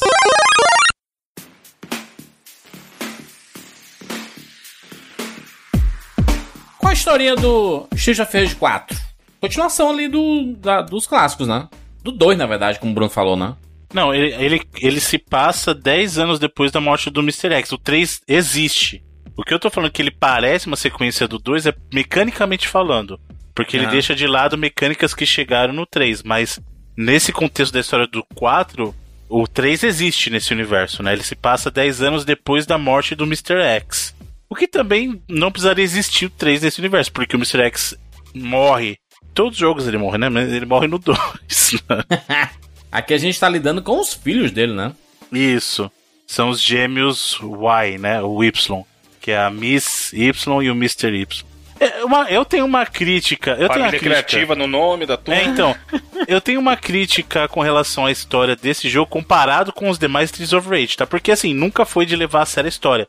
Mas esse é um nível de galhofa, tipo, um passo além, né? Porque a história desse é que eles querem vingar a morte do pai, né? E aí eles decidem que vão dominar o mundo controlando a mente das pessoas através do som. E aí eles, eles vão fazer aquela aquela boss battle que tem do, do DJ lá, é que eles naquele evento eles vão tocar música pra controlar a mente das pessoas, sabe? É, Eu, eu achei um motivo meio bobinho assim. DJ Alok, Bruno. DJ Alok fazendo live. E É, mandando tá luzes estroboscópicas pra galera. DJ Alok fazendo é, rave crente, né? Gospel. Sim. Ele não tá fazendo agora, né? Uma, tem umas músicas Isso é, gospel isso, é, agora. isso é sério? É sério isso aí? Seríssimo, seríssimo. Aqui, ó. Isso Alok. aí, fi. ganhe, ganhe o seu dinheiro, isso aí. Rave Gospel. Bom, mas vocês manjam que o Alok ele, ele é batizado por aquele Osho lá que tem a série na Netflix? Sério? indiano? O, o guru maluco lá? Exato, o guru maluco indiano Osho da série da Netflix foi o cara que batizou o Alok. Real? É real, Real oficial, aí? pode pesquisar aí. A família, os pais dele eram dessa vibe aí. E aí ele, mano. Você vai falar que a Loki é o nome dele mesmo. E é, né? Alok é o nome dele. Alok é o nome dele Exato. mesmo, isso é sério. Alok não é nome artístico. Caralho. Reginaldo Manzotti Fit Alok. Que isso, ele tem um irmão gêmeo que chama Bhaskar. É, ele é essas paradas esotéricas aí, mano. Que isso, os caras são total filho do Osho. Osho é foda, o seriado é bom. Já assistiu, Jandir? Qual? Explica muito, hein? Chama Wild Wild Country, né? Não é isso? Exato. Explica Não, não, muito o momento que estamos vivendo na política brasileira, inclusive. Tem na Netflix, né? É, Tem, é da tem. Netflix, é muito bom, mano. e tem ligação com o que a gente falou na abertura. Do, as pessoas têm que ter alguma coisa pra se acreditar e se motivar. É. Vamos falar sobre as fases do of Rage 4? Temos aqui uma variedade bem interessante, né? Ruas, aviões. É igual a vida, né? Olha pela sua janela que você vai ver of Rage 4. Eu acho que tem umas fases legais assim, né? Primeiro Não, mas tem, cai, tem, né? tem algumas coisas até fora do, do normal do próprio Streets of Rage. Eu achei bem bacana o que eles colocaram ali. É, algumas fases são mais reminiscentes dos, dos, dos originais, mas tem coisa nova nesse legal também. Tem uma parada que eu gostei muito, que é quando aparece a polícia e tem os bandidos lá, eles ficam se batendo. Não, isso eu achei fantástico, É, na que é a cadeia, né? segunda fase. Porque assim, tem os bandidos, e aí você- o policial ali é corrupto também, a polícia é corrupta, mas assim, no bandido a polícia bate. Então é legal que às vezes você tá batendo no bandido, a polícia vem, bate no bandido, aí bate em você também, e aí ficam três grupos diferentes brigando, né? Os mocinhos, os bandidos e a polícia batendo nos dois, né? Tipo, você é, você é baderneiro também, você tem que lembrar isso. Você é um, é um vigilante, né? E vigilante, justiceiro nesse caso, não é força de polícia, né? Arroaceiros, Bruno. Black Exato. Balbúrdia. Exato. Você é da Balbúrdia. E aí tem uma porradaria entre eles lá. Inclusive os inimigos, eu, eu achei que pra um jogo de briga de rua tem uma variedade bem boa de inimigos. Uma variedade que já tinha no próprio Streets of Rage, né? É, tem alguns personagens novos, mas meio que vem a maioria dos antigos, né? Aquela galera dos escudos ali, bem interessante. Sim, é que na verdade o que eles fizeram foi substituir alguns clássicos por esses novos, né? Por exemplo, mo- o motoqueiro foi substituído pela motoqueira. Você vai ver que, por exemplo, eles tiraram alguns inimigos daqueles que lutavam lá, o que lutavam Rapkido, e aí colocaram esses novos.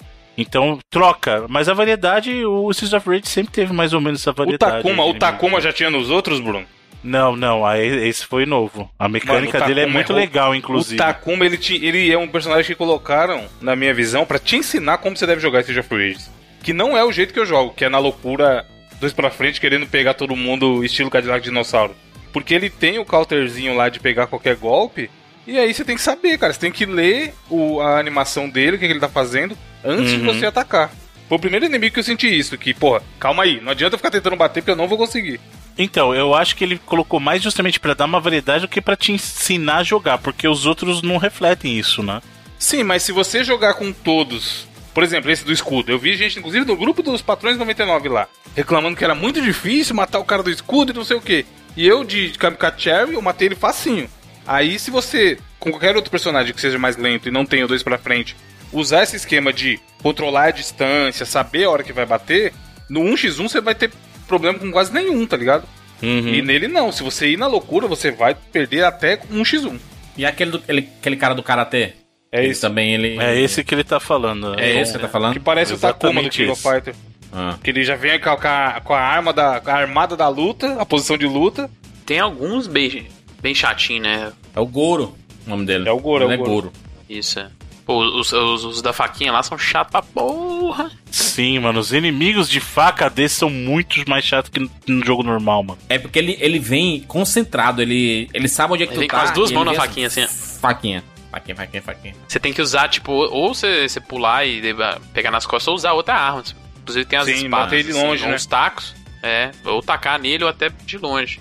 Os gordão também, nossa. já- Não, os na- gordos live estão mais fez. chatos também, mano. Nossa. Os gordos são É. chatos demais, mano. Tanto o que rola quanto o que cospe fogo lá. Na verdade, os dois rolam, não é um é que Não, mas fogo. o que, o que dava vontade de tacar o controle na TV era um que era uma daquelas versões daquele que fica com a mãozinha no bolso, que tem um design maravilhoso, Ah, sim. Ah, o que chuta só. que ele vem tipo dando um golpe do Liu Kang. É. Bruno, o boneco vem de fora da tela e você não consegue fazer nada, mano. Isso tá errado, caralho. E o pior é que aquele golpe não tem o que fazer, mano. Ou você usa um golpe do Desperate Move pra tirar, porque se tentar dar voadora, ele pega antes. Não, ele vai vir e vai te pegar, tá ligado? É. Eu vou dizer que essa fase, ela é bem complicada. Essa que aparece o Goro pela primeira vez. Que você começa a entrar num. Em cada área vem um certo tipo de inimigo. E vem uma Sim. porrada deles. É E tipo aí um na dojo, outra área né? vem uma Né? porrada de inimigo. Aí na outra, uma porrada de inimigo, você ainda enfrenta o chefe. É bizarro, mano. Não, sozinho esse jogo é difícil, mano. Até normal. Sim. O jogo, naturalmente, ele é difícil, né? Porque você começa com duas vidas e é, é pouco, né? E aí, com acabar, dá, dá game over, né? E aí, quando dá game over, você, ele, É, ele te dá... dá ele game over uma- naquelas, né? Na verdade, É, o que ele ele salva o faz. progresso da fase. O que dá game over mesmo é o modo arcade, que tem essa diferença. Isso que você tá falando é o funcionamento do modo história, né? No modo história, o que ele faz é Ah. o seguinte: ele te dá sempre duas vidas pra começar uma fase. E é assim que você morre, ele vai te levar pra uma tela e falar assim: ó, você tem, você tem essas opções. Você pode ou voltar pro início da tela sem benefício nenhum, você pode voltar pro início da tela e a gente dá uma vida a mais, você pode voltar e a gente facilita os inimigos, você pode voltar. E aí ele vai. E isso sacrifica pontos. Se você pedir uma vida a mais, ele fala assim: ó, você vai receber metade dos pontos. E aí você vai progredir lá mais devagar. No arcade é assim: você tem número X de vidas do início ao fim e acabou. Morreu, aí sim é game over e você volta pro começo do jogo no modo Ele imita arcade. um arcade mesmo, né? Uma ficha. e Isso, aí. é uma ficha. É uma ficha, morreu de volta pro começo do jogo. É um modo bem difícil de zerar. E o modo do- dos chefes lá, Bruno? Como que é? Eu não entendi. É, Tem que passar todos os chefes com zero vida? Não, ele te dá, ele te Tem dá. que vencer, né? Por É um chefe, boss né? rush com a vida, é. Mas É um boss rush. ou é de um em um? A vida enche entre um e outro? É isso que eu quero saber. Enche sim, não tem como. É, Não, fica- encher, fica, ela fica enche. caindo life, né? Fica caindo life no, no- na, na fase. Life o quê? Maçã e, e galeto? Massa, hein, galeta? Vocês acharam o jogo difícil? Na primeira vez que eu joguei, eu achei ele desafiador. Não difícil e injusto, eu achei desafiador até porque a gente tem que se acostumar com o ritmo do jogo. Mais uma vez, como ele volta mais pro Streets of Rage 2, a galera que tá acostumada com o ritmo do 3 talvez esteja um pouco no começo e precisa se readaptar, né, com a velocidade do jogo. Mas depois que você joga uma vez, cara, a gente até comentou. Quando eu finalizei a primeira vez, eu senti um desafio muito maior. Mas aí depois, quando eu fui jogar a segunda vez, cara, eu não morri nenhuma vez. É, depois que você entende, eu também. Eu tava tendo muita. Como eu falei, eu joguei a maior parte sozinho. E tava passando literalmente raiva, mano, desses golpes que não tem o que fazer na maioria. E aí, pelo meu estilo de jogar indo mais para cima, só tava tomando tora. E aí, sei lá, eu dava game over, voltava e trocava de personagem, mas eu ia mais na moral. Igual esse inimigo que eu reclamei, que é o carinha amarelo com a mão no bolso. Quando eu vi ele, eu já sabia, eu tenho que ficar esperto com esse filho da puta. Que a hora que ele der o golpe dele aí, ele vai me pegar e não vai ter o que fazer. E aí, quando você começa a conhecer o seu personagem e os inimigos, principalmente, além da fase, eles tornam mais fácil. Mas é, eu acho que é um jogo de muito tentativa e erro, até porque a estrutura dele é muito simples. É assim, no geral você quer dar soco e não tomar soco. Essa é a vida é. do Street of Rage. Então, se você conseguir alinhar isso ao a mecânica de gameplay que a gente já falou lá atrás, você vai conseguir se divertir. Mas eu, de novo, eu acho que. Você jogou sozinho, Bruno? Ontem à noite você estava jogando sozinho ou você tava jogando com alguém? Eu comecei jogando sozinho, aí depois o Luigi entrou e pediu pra, pra jogar comigo. Eu fui jogar com ele o resto da campanha, mas eu tava jogando sozinho. Mas eu queria, eu queria sua opinião, porque eu sinto que é um jogo totalmente diferente, cara. Se você jogar sozinho ou se você jogar com alguém. Você vai se divertir muito mais jogando com alguém. Sim, sim, isso é fato. Geralmente beat'em up tem muito dessa vibe no, assim, né? Então, o Streets of Rage 4 não é diferente. Você jogando sozinho, o desafio é maior, mas a diversão é menor. E aí quando você joga com uma galera, né? Joga, no caso, no, no online dá pra jogar só duas pessoas, você joga com um amigo, aí você vai ter uma experiência mais divertida no geral. E quatro pessoas é loucura, né, no local. Ele fica bagunçado em, com quatro pessoas? Ou dá pra entender o que tá acontecendo? Mas o problema maior dele é uma crítica que eu até falei pro, pro Felipe, que é a questão do controle da câmera, que isso para mim é um problema grave. É, em alguns momentos do jogo, ele deixa jogador jogador para fora da câmera. Tem inimigo fora da câmera. É uma coisa normal que acontece em beat'em up. Mas o que acontece em Street of Rage é que a câmera dele tem um problema que ele alguém pode carregar a tela e aí deixa os outros de fora, jogador de fora da Ela tela. meio que escolhe um, né? Isso, e acompanha ele, né? aquele cara. E na verdade o que ele tinha que fazer ou é dar um zoom out de câmera para ficar os dois, ou travar a câmera, e aí ninguém Sim. consegue caminhar, entendeu? E a, é, esse para mim é um problema que tem nessa câmera pro multiplayer. Aí você tem um problema grave. Quando você tá jogando com mais jogadores, isso acaba atrapalhando um pouco. E assim, de ficar confuso, fica, mas é parte da diversão também, né? Quando tem uma, uma baguncinha gostosa, né? Faz parte. Você jogou sozinho também, né, Juras? Joguei sozinho, joguei sozinho. E foi bacana. Assim, no, eu, eu, eu senti um pouco de dificuldade no começo, porque você claramente vê que é um, é um jogo perfeito para jogar co-op, assim, com Sim. pelo menos uma pessoa. Mas foi de boa. Joguei, joguei tranquilo. Passei um pouco de perrengue ali, mais ou menos na metade do jogo. Na última fase eu passei um, um perrengue grande, porque um bom briga de rua é aquele que você morre e chega nessa parte você já tá treinado. É tipo o Cavaleiro Zodíaco, não funciona duas vezes no mesmo, no mesmo golpe, né? E aí você chega nessa parte, ah, aqui eu não morro, mas na próxima tu morre. É sempre assim. e aí você morre uma vez e na próxima não, e assim vai. É. Então, mas isso eu achei, ó. O, o penúltimo chefe eu achei difícil para um caralho. Que é o irmão que tem a, a, a arminha lá que ele atira uhum. e pega a fase inteira. Morri duas vezes e ah, game over. Que é dentro do avião, é isso? É, é. E depois, a, o, depois você enfrenta a menina e depois você enfrenta os dois juntos. Tanto uhum. na menina quanto nos dois juntos, eu não morri nenhuma vez, mano. E eu tava de Floyd, que é lento, quase parando. Engraçado, velho. Eu achei muito mais fácil o. Eu também. Antes. Inclusive, é, ele. É, eu lembro que quando eu e o Bruno tava jogando, o Bruno morreu, perdeu todas as vezes. Eu acabei jogando contra ele sozinho. Você tava com qual personagem? Com a Cherry. Com a Cherry. Então, que é rápida. Eu ficava Quando eu correndo cheguei nele dele de Floyd, eu não conseguia fazer nada, mano. Eu falei, caralho, vai tomando com esse jogo, não dá pra fazer nada. Porque o boneco é lentão. Aí eu percebi que eu tinha que ficar perto dele, justamente para não isso, dar espaço isso. para ele dar o tiro e pegar na fase toda e pegar em mim. Mas aí ele vai rápido pra, pra ponta, é, né? Ele vai rápido. Ele ia pro outro lado, aí mesmo soltando o golpe no alto, que é o que você consegue mover mais rápido com o Floyd, o golpe especialzinho no alto com Y, eu não conseguia chegar perto dele. Aí ele dava o tiro e me jogava pro outro lado. Aí pá, tomava dano. E o dano nesse jogo, mano, tomou qualquer soquinha, dano pra caramba. Aí eu tentava chegar perto, tiro, morri. Quatro vidas, eu cheguei com quatro vidas no normal e morri pra ele. Não consegui passar. Aí eu troquei pra Cherry, consegui passar. Aí na outra fase eu troquei pro Floyd de novo. E aí eu fui embora até o final do jogo sem perder nenhuma vida. Eu, eita, tá balanceadão pra jogar de um isso aqui. É. Eu na última fase ali, eu, eu, eu acabei morrendo na, na parte que tinha lá os. As, as armaduras de metal, assim, que começou a vir um monte de inimigo com arma. E aí eu dei game over duas vezes ali. Eu, cara, não é possível, mano. Não é possível que eu vou morrer aqui no. Não vai é conseguir chefe. terminar, né?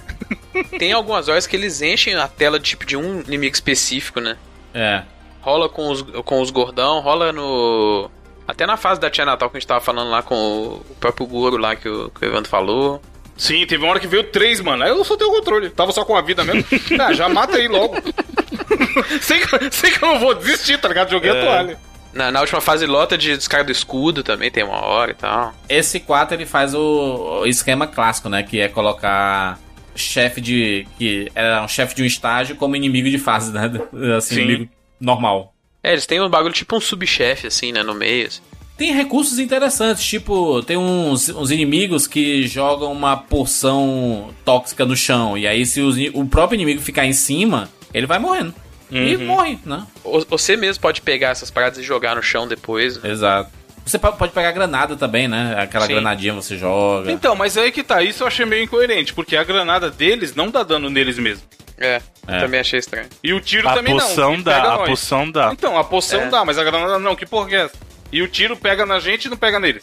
E pega que pega bonito, não tem o que fazer. Mano, tiro. tive- Se a gente pudesse eventualmente pegar uma arminha e sair atirando, aí eu acharia maneiro. É, personagem com projétil é muito roubado em briga de rua. Não tem o que fazer, mano. É, não tem o que fazer. E aí, às Não, vezes, você tem tá que correr alguém, pra cima antes de ele, de ele Mas atirar. quando tem porque- quatro, Bruno, tem quatro bonecos na tela e vem um armado.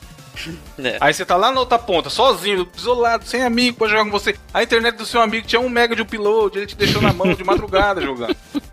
Personagem massa, mano, é aquela policial, aquela Stel, que é um chefe de. Sim, o design é foda. Sim. Eu achei que ele ia ser jogável, hein, mano, no final do jogo. Vai, vai. Não, Ah, no vai, final do jogo não, vai ser via DLC. Óbvio, né? Justo. O design dela é muito bom, e os golpes também. Pode escrever personagens que vão ser jogáveis via DLC. A Estel, porque, até porque eles já confirmaram o caso da Estel. O Shiva, essa versão, porque o Shiva clássico você consegue destravar. O Shiva, essa versão nova, vai ser via DLC. O Max, que é um é, boss no jogo, você pode ver que vai ter uma versão de. Pra liberar a versão dele nova, porque a clássica também tá. Você vai ver. E eu acho que talvez o Ru, que é o canguru que é jogável no 3, Ele eu aparece acho que eles vão. bar, né? Ele aparece eu achei, atrás eu do achei que bar. tinha alguma coisa com ele ali também, quando No você vê. no- é. Sim. As fases secretas. Isso é uma, uma coisa muito legal que tem, que é, além de, claro, você ter a homenagem com os personagens clássicos, você tem a homenagem com as músicas clássicas, que dá pra você ativar também as músicas clássicas, tem essa questão de você acessar algumas boss battles clássicas quando você dá um choque com o taser no arcade, né, cara? Isso foi legal, achei uma sacada bem interessante. É. Você chegou a ver isso, Juras? Não. São três. Tá na fase segunda, foi a que eu vi, que eu consegui pegar. E aí na quatro, e qual que é a outra, Bruno? Não, não são três, acho que são quatro Acho que é no total, mais. não são, são mais, porque assim, tem Acho o na primeira primeiro... fase tem.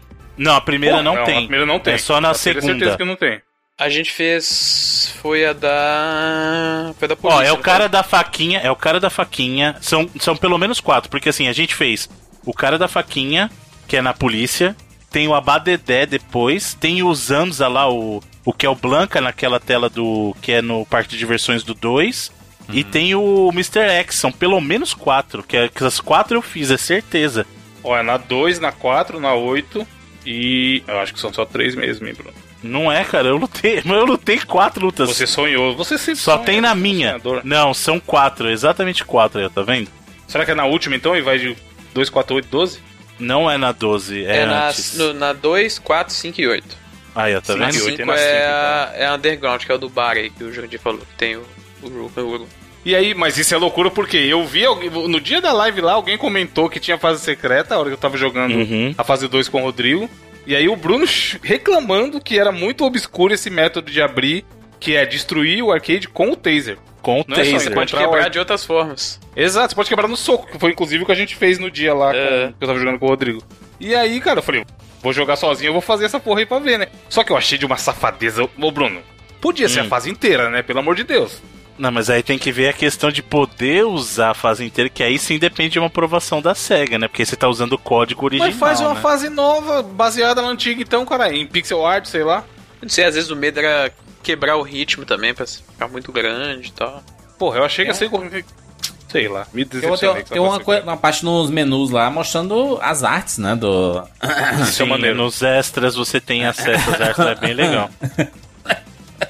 É, fala, Jurandir, vai. Não fala nada, não, mano. É. Não, mas isso é normal, tem um monte de jogo que tem isso. Eu já vi isso em algum lugar. No mínimo estranho. E o final, hein? O que, vocês acharam? Afinal, velho, o anticlimático da porra, mano. Então, na verdade, assim. Mata acabou. Vai vir por DLC, Bruno, no final? Não, não, então, calma. O, o Streets of Rage, desde o 2, ele, o 2 já tinha um final meio assim, que o final aparece no meio dos créditos já, que são imagens, né? Uhum. O que aconteceu ali é um problema que é o seguinte: essa inspiração do final, assim como o uso do mapa, eles pegaram do Streets of Rage Remake, que é aquela versão que eu falei que a SEGA mandou um 600 desist lá da galera do Mobile Games. Só que o final do, do Streets of Rage Remake é daquele jeito porque o pessoal tava com um trabalho, era um work in progress ainda, né? Então eles estavam fazendo o projeto ainda e tinha animações feitas por fãs. E aí o que os caras fizeram nesse final é que a qualidade de animação é muito diferente, porque assim, você tá acostumado com a qualidade de animação no jogo inteiro que é muito bem feita.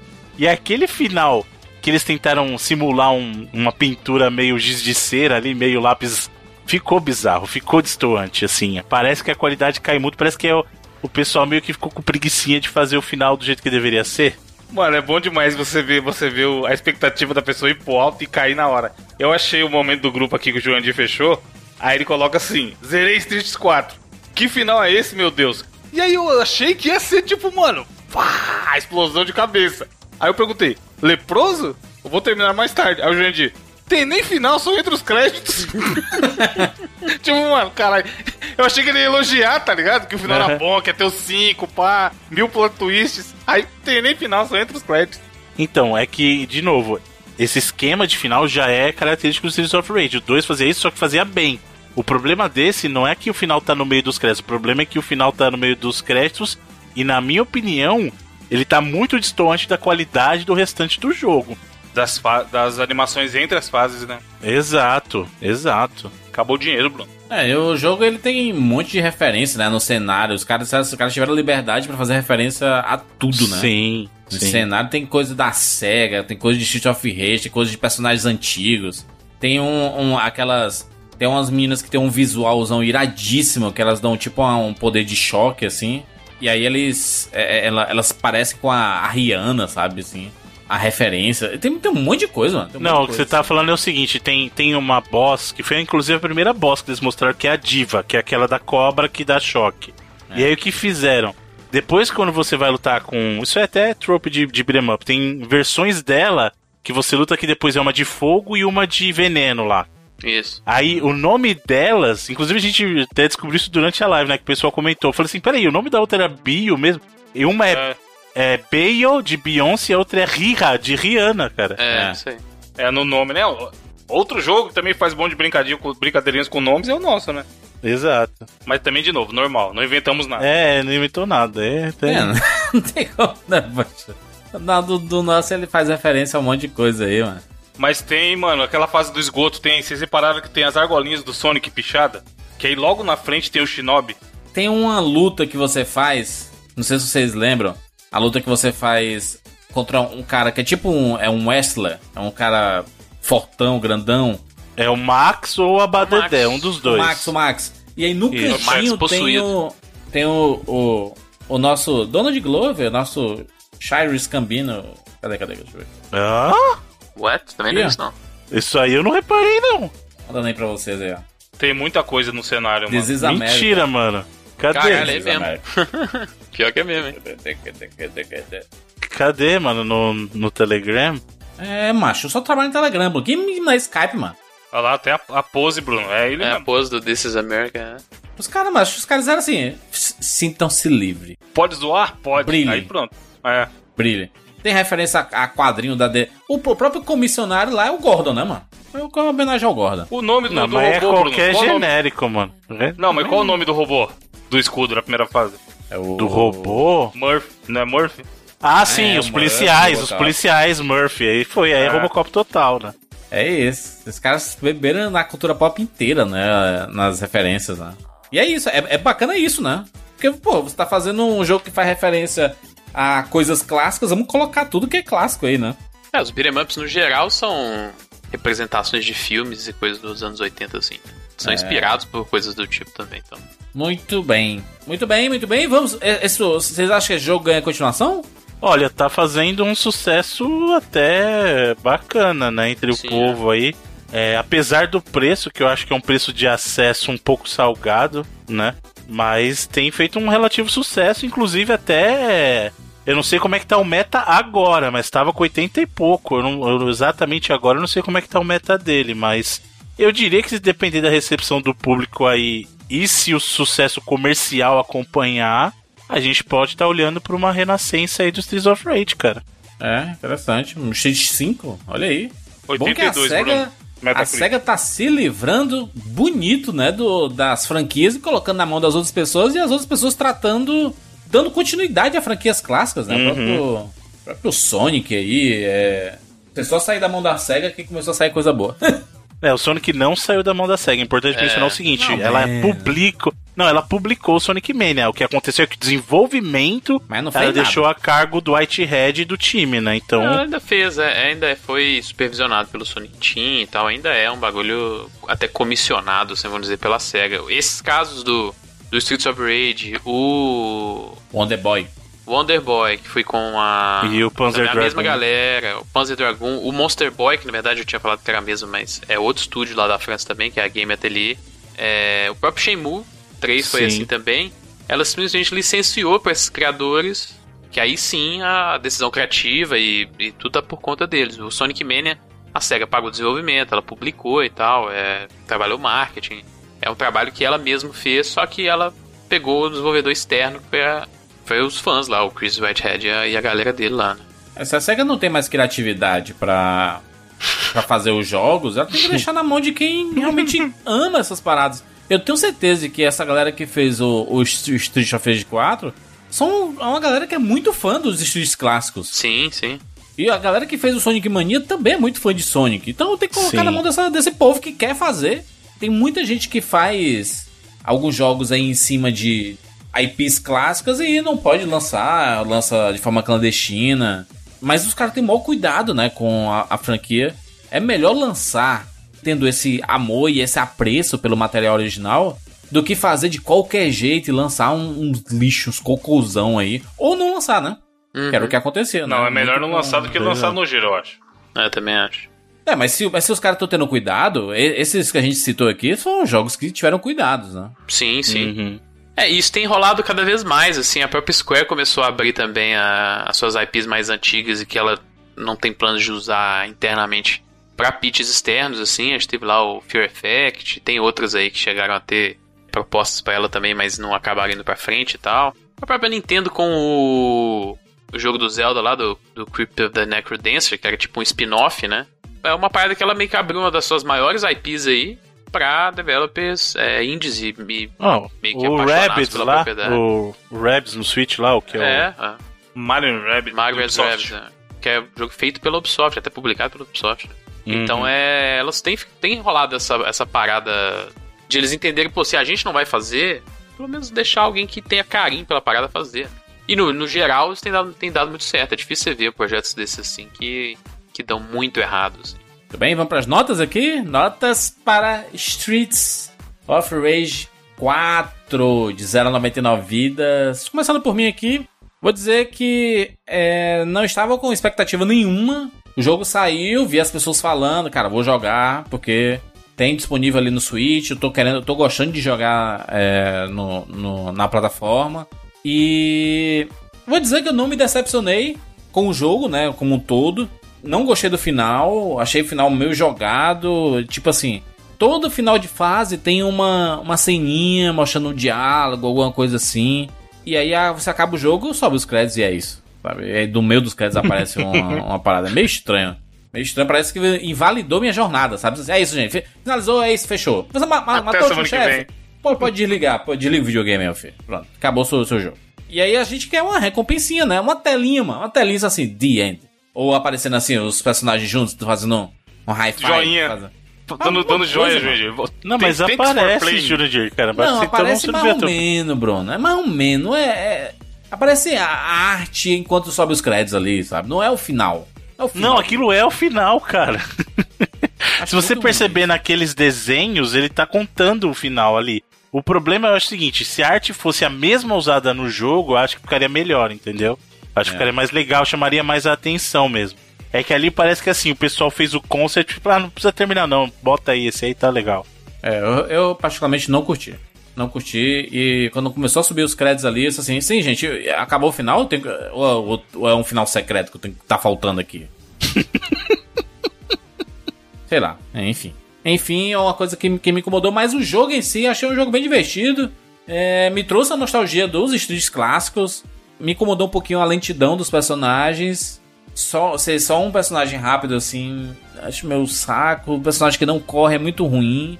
Meio que desacostumei a personagens de jogo de videogame que não. Sei lá, que não tem um botão que você segura e corre. Um negócio desse. Eu sei, não sei, não sei, sabe? Me, me incomodou um pouquinho essa falta de velocidade. Adorei os combos, adorei a parada dos combos. Talvez a melhor coisa que tem no jogo são a parada dos combos aí. Muito bacana, cara, muito bacana. No, no, no frigir dos ovos, vou dar aqui 87 vidas para. Street of Rage 4. Felipe Esquitar. Cara, eu curti bastante o jogo também, do, do ponto de vista até do, do combate, aí, que a gente tá falando dos combos. Achei muito bem desenvolvido. Eu curti a parada que a gente comentou também de ele ter coisas no ambiente que você pode interagir e usar pra combate também. Tem o caso lá da, da, da bola de demolição, tem lá na, nas fases depois tem uns esquemas que você pode cortar, tipo umas cordas pra jogar uns candelabros nos inimigos, assim e tal. Tem, tem várias coisas desse tipo. Mas eu queria até que tivessem mais paradas que fizessem mudar um pouquinho até a natureza do gameplay. Acho que pra você modernizar talvez um pouco o gênero, é, podia ter tido mais situações. É tipo, tem logo na primeira fase aquela parada de você quebrar o carro, sabe? Que tá travando a, a rua, assim. Eu queria que tivesse mais gimmicks desse jeito, assim. Mas no geral, é um jogo lindo, assim. A trilha sonora pesada que a gente falou, não sei exatamente compostas aí por, por esses compositores originais que vieram fazer algumas, algumas músicas só. Achei muito boa também. E eu vou dar 86 vidas, eu vou tirar um pouquinho porque eu e o Bruno a gente jogando online, cara, a gente teve muito problema, né? Pra jogar, o jogo deu umas travadas assim, um- toda hora de né, bagulho de conexão, assim, o jogo Uhum. travava, tipo assim, ficava travado às vezes 20, 30 segundos, assim, a gente, a gente tem que esperar ele resolver desengasgar pra poder rolar e tal. Uhum. Mas no geral, cara, foi uma experiência bacana, assim, de duas, três horinhas ali de, de gameplay bem divertida. Aí, é Evandrilson. Mano, eu invejo vocês porque eu não jogaria esse jogo se não fosse pra gravar, hein? Já falo logo. No geral, eu gostei. Eu vim aqui com a intenção de dar 60 vidas. Vocês têm ideia. Só que no decorrer do papo, ouvindo as, as opiniões de vocês e tudo mais, eu vou dar uma aumentadinha pra 70. Porque ainda é um jogo bom, mas é o que eu falei. Talvez pra jogar de dois eu daria 80 se eu tivesse jogado de dois. Mas eu joguei sozinho do começo ao fim. E joguei algumas fases mais de uma vez e tudo mais. E aí eu acho que tem três coisas que fazem um briga de rua ser bom, que é o gameplay, a trilha e o visual. O visual eu achei top, realmente ele é muito bonito. O gameplay, a parte do combo de, de essa mecânica nova da, lá- da vidinha verde lá e tudo mais, foi o que fez eu jogar até o final, porque se não tivesse isso eu não teria jogado. Por outro lado, eu sinto uma falta bizarra de uma defesinha ou de um parry, mano. Esse jogo seria tão melhor, na minha opinião, se ele tivesse defesa e parry. Porque nem que fosse parry igual do Street Fighter, tem que dar dois pra frente, exatamente no frame que o cara vai te atacar. Mas pelo menos eu sentiria que foi culpa minha ter tomado aquele golpe.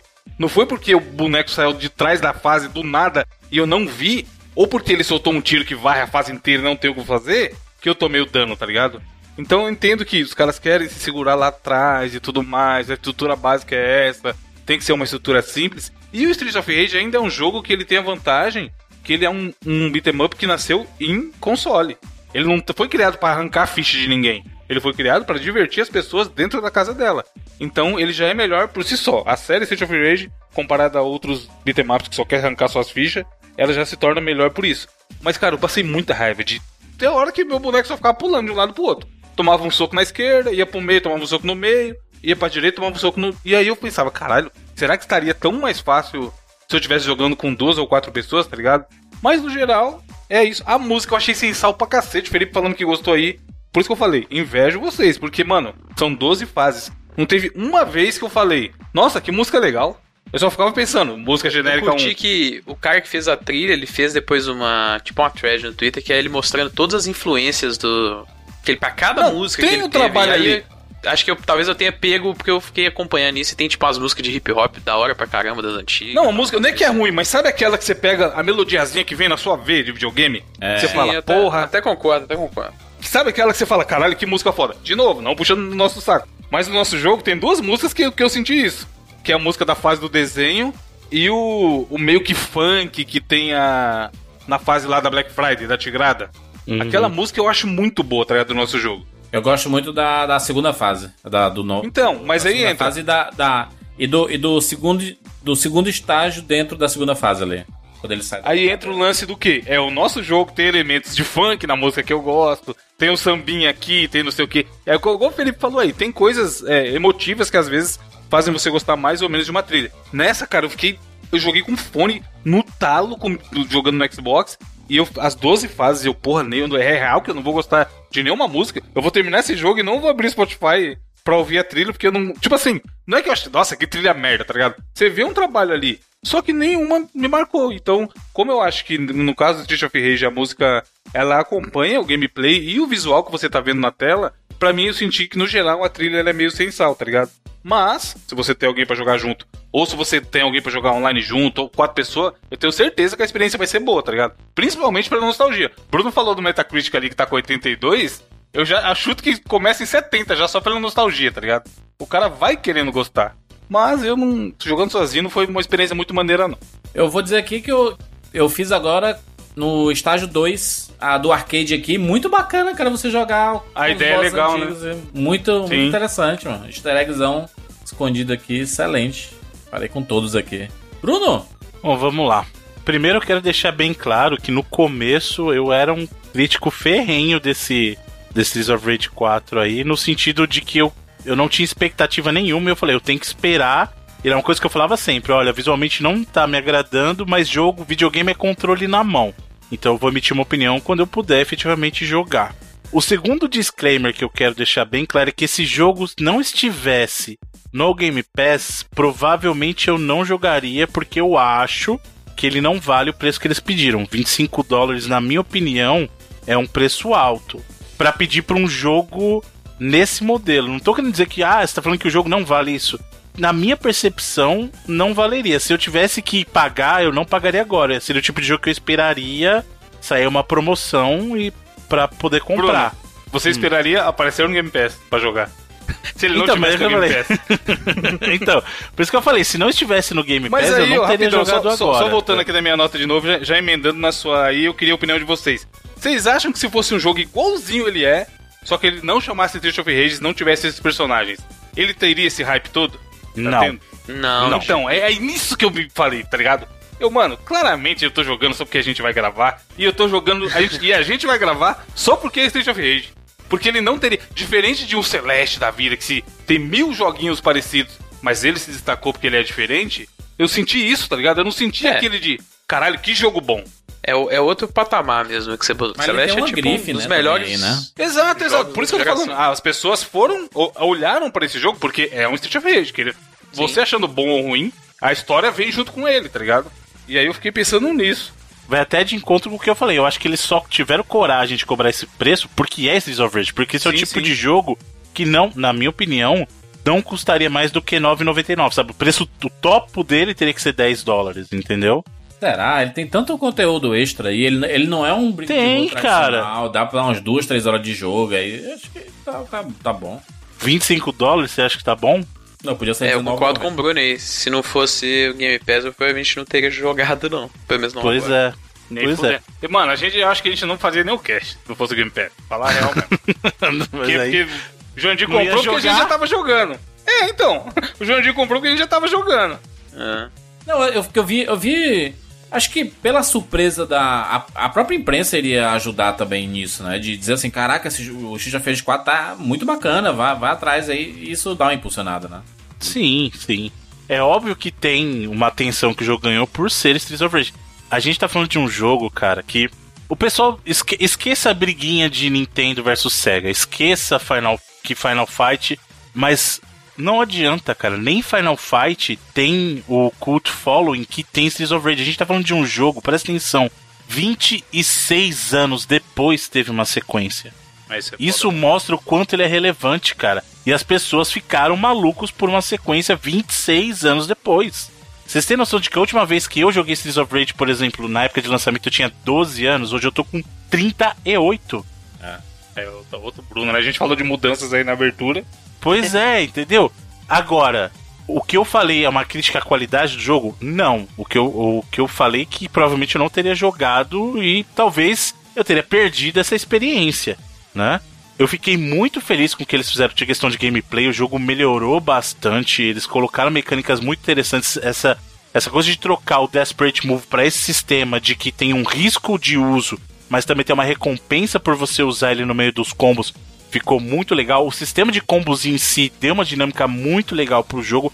Apesar de eu achar que alguns golpes, como tem a penalidade, você deveria poder cancelar, como é o caso do pra frente e o Y do, do Axel, que deixa ele muito tempo aberto, vulnerável. E esse é um jogo que você já tá vulnerável só por estar tá ali.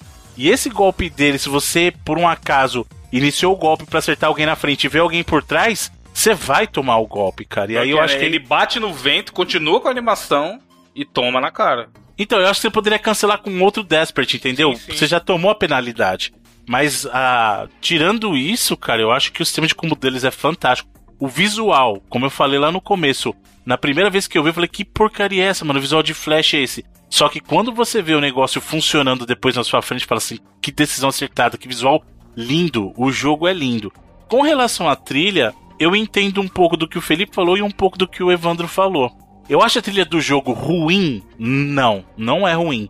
Até porque ele tá inspirado, inclusive, nos próprios jogos anteriores. Você vê muita coisa do Streets of Rage 2, você vê muitas coisas, como o Felipe falou, da cena do hip hop, você vê muitas coisas daquela época do sintetizador dos anos 80. Sim. Aquela música da abertura é total um filme dos anos 80 ali, sabe? Feito com sintetizador e tal. Então ele transporta a gente para aquela época, mas talvez porque a gente esteja mais velho hoje, eu entendo o lado do Evandro que nenhuma música também me pegou de cara. Não é que eu acho ruim, eu até falo uma musiquinha legal, mas não, eu, não é igual o Streets of Rage 2, por exemplo, que você tem trilhas que você vai ficar cantarolando o dia inteiro aqui, sabe? Mas pode ser porque é um outro momento das nossas vidas também. Pode ser porque a gente não tenha jogado tanto quanto a gente jogou Streets of Rage 2, por exemplo. Mas eu acho que ele é um baita de um produto, cara. Eu gostei de ter jogado. Só que ele tem alguns problemas bem graves, como o Felipe falou, que a gente jogando é, deu para perceber que faltou polimento em algumas coisas. Essa questão que a gente mencionou da câmera é bem grave num jogo para você jogar multiplayer. E outra coisa, sim, a experiência do jogo é muito melhor jogando multiplayer. Até com o próprio 99 Vidas é. O 99 Vidas jogando sozinho é uma experiência, jogando multiplayer é outra. O jogo fica bem mais divertido. Então eu acho que isso pesa também. Dito tudo isso, eu recomendo o jogo para quem é fã da franquia e até mesmo quem não é, porque o gameplay dele é gostoso. Só que eu não recomendo que você pague o preço dele hoje. Então se tiver Game Pass, vale a pena. Se não tiver, eu esperaria aparecer em promoção, tá? Hoje eu não pagaria esse valor. Minha nota pro jogo Hum. é seria mais alta, sabia? Seria bem mais alta, mas eu vou dar 90 vidas pra ele hoje, porque eu estou avaliando. Ah, o Bruno O produto- é fã, né? O Bruno é fã de Sim. Não, mas não tá é, cara.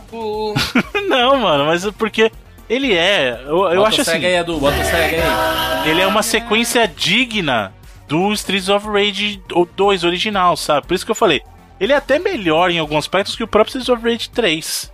Ele é melhor que o Streets of Rage Remake? Aí não. Eu inclusive recomendo que quem tiver oportunidade de procurar, porque a internet tem essa beleza aí, procure o Streets of Rage Remake que você acha e você vai ver que muitas das coisas que estão aqui vieram do Streets of Rage 2, mas vieram também do próprio Streets of Rage Remake. Essa questão de incluir um pouquinho mais de verticalidade nos stars, apesar que o Streets of Rage já tinha, mas colocar nesse nível veio do Streets of Rage Remake. É, ambien- mais ambientes internos. É, a questão do mapa, como eu falei, veio diretamente do Streets of Rage Remake. Os golpes do Adam que eles usaram aqui, vocês têm que lembrar que o Adam, a versão atual dele, não existiu. O Adam existiu como personagem jogável somente no Streets of Rage 1. Muitos dos golpes que a gente viu aqui do Adam novo são variações dos golpes que eles criaram pro remake, cara. Hum. Então vale a pena conhecer o Streets of Rage Remake. Mas vale a pena, eu acho ele uma sequência digna. Parabéns pro pessoal da Dotemu e da Lizard Cube pelo trabalho que eles fizeram aí. E aí tem outro ponto também que é importante. Eu acho que eles fizeram um bom trabalho pros fãs, colocando esse conteúdo clássico, né? Que a gente falou do, do pixel art, as músicas tradicionais. no mesmo passo que eu acho sacanagem, porque eu sei que vai ter DLC pago aí. Então por isso que eu acho que o preço do jogo aí não tá batendo. Entendeu? Porque vai vir DLC pra liberar os outros personagens. 10 dólares, ainda. Bruno, e os caras vão Eu acho que vai de ser de 5 a 10 dólares DLC. Cara, Por mais que ele até tenha muito conteúdo, né? Tem Sim. bastante coisa, assim, questão de Tem, modos. tem, dá e pra tal, abrir os tem até personagens outros novos modos. e tal. Uhum. É, mas eu até entendo também. Acho que ele podia ter, ter trago esses personagens de uma vez, assim. Eu acho que se ele fosse 25 dólares, mas tivesse todos os personagens que eu sei que vão vir através de, de DLC depois, aí talvez eu até consideraria. Tivesse o Shiva, a. Como é que chama a menina lá? É. Ela é. A Zel lá, Bezel, Bezel, Bezel, Bezel, Zebeléu. Zebel, não é? Bezel, Meléu. Quem, mano? Esqueci, mano. A gente falou da menina agora, a policial da lá, mano. Fleet. Fleet. Que flat, mano. É El, alguma coisa com El, mano. Zebel, Bezel. Ash. Não, mano, a gente falou o nome da mulher, mano. Moira.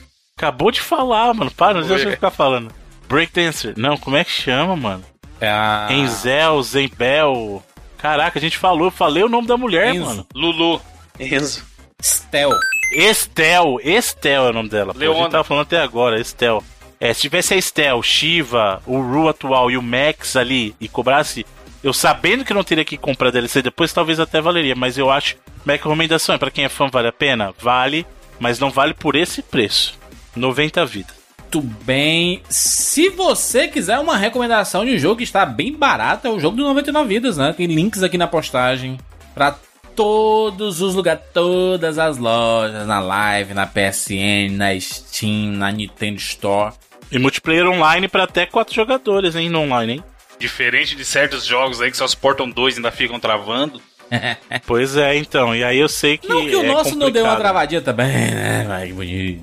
Se bem que já passou essa fase, né, das travadas. Já foi, já foi. é. Eu, eu desde, desde que a gente lançou o jogo, eu nunca mais critiquei jogos que foram lançados com algum probleminha. Porque eu sei o pipi. Você que passa a é. entender, né? Você, pa- você tem empatia com essa galera. Sim, sim, pra caramba. O cara, o cara, o cara manda um e-mail que ele tá. Tô, tô tentando jogar aqui no meu Pense Bem e tá travando. Podem me ajudar? É difícil, mano. Difícil. Muito complicado. É isso, falamos sobre Streets of Rage 4. Deixe seu comentário aqui no 99vidas.com.br. Aliás, que é que você achou da nossa abertura? Inclusive, você ouviu lá a abertura e tem o som do Atapá? É porque foi pensado agora pra Tô colocar. ficando é com fome. Aí você falando de vatapá, tá doido. Comida boa. 99vidas.com.br, deixe seu comentário. Lembrando que a gente tá sempre olhando os comentários lá. Então pode deixar. É pra um diálogo saudável, né? Estamos sempre abertos aí pra. Abraço pros Mega Man que comenta sempre. E pra a do Animal Crossing, Emília. Emília. pô. É, garota Animal Crossing. Animal Crossing está cada vez mais, mais próximo depois da participação da Caixa semana passada. Tá, vai sair, já falei. Na mesma semana vai sair. Uma semana Animal Crossing na outra Persona. Estou, estou nesse momento zerando o Gris e nesse momento a Kat está jogando Animal Crossing. Aí, ó. Por que isso? Você tá planejando tirar férias? Não tô entendendo. Não, vai ser igual o Devil May Cry, um dia sai. No 2030 tá logo aí. Não, mas o Animal Crossing eu já falei, é, é a Kat e sua turma. Bota a Kat e sua turma pra Ele vai trazer no pack dele o Animal Crossing, já tá marcado. É, só que eu, só eu que não vou estar no programa, né? Porque eu também joguei. Mas não tem problema isso, não tem. Eu já vou contar daqui a pouco esse Animal Crossing, eu vou jogar também. Stardew Valley, joga Stardew Valley, gente. Bom jornê, Jurandir. Porque o que, que- a gente tem que decidir, ah, meus amigos. O que a gente vai fazer? Se a gente vai jogar um ou outro aí. Não dá pra dois O quê? Você tá pode de gastar brincadeira 400 comigo. reais, ó. Vem comigo, ó. Vem cá, vem cá. Em que momento peraí, você achou que alguém ia jogar o Animal Crossing? De verdade, você realmente achou que alguém ia pegar? Cara, o Bruno tá acabando com a vida da Emília agora. Jurandir, Não, Valley. não, mas calma, eu, eu quero deixar bem claro. Você tá eu quero dizendo que quem bem claro. joga é um desleixado da vida, um despreocupado. Não, não, muito pelo contrário. Não é gamer? Eu jogava, eu jogava Animal Crossing até Haja o dedicação, 3DS eu joguei. Agora, você pagar 400 pau pra jogar Animal Crossing. Eu tava falando do Streets of Rage que é 25 dólares, Mano, não é 400 pau, não, velho. o 800. dólar hoje. Não, a, a loja do Brasil agora é mais barata por causa do dólar. Mas tá quanto? 300? 250. 250? Dá pra pagar a internet e a energia que subiu pra caralho esse mês, inclusive. Não tá 250. É, ué. Tá, Bruno, é 50 dólares. Ó, o Bruno vai comprar a menina. Não, não vou não, vai. Tem que jogar Persona ainda. Não, que manda pressão, tu já jogou esse jogo 600 vezes. Sim, mas tem que jogar o Persona Royal. É outro Persona agora, é outra experiência. Tem um semestre a mais, Jurandir. Na África do Sul tá a, tá 50 reais. Que isso? 50 reais não, 50 dólares. O que que tá 50 reais, mano? Você é tá. louco? O Animal Crossing. 50 reais. Se tivesse 50 reais, eu comprava só pela zoeira se A tivesse África 50 do Sul é logo ali. Comprava pra revender se fosse 50 reais. Muito bem. E, ah, e a nossa abertura, né? Já que a gente tá nos finalmente dos 99 vidas aqui, a nossa abertura, os patrões receberam um dia antes. Eles ficaram sabendo como seria essa nova abertura um dia antes, porque a gente tem o esquema em que você pode colaborar com 99 vidas para esse podcast continuar vivinho da Silva e lançando edições maravilhosas como essa que você acabou de ouvir através do PicPay. Baixa aí o PicPay no seu iPhone, no seu Android.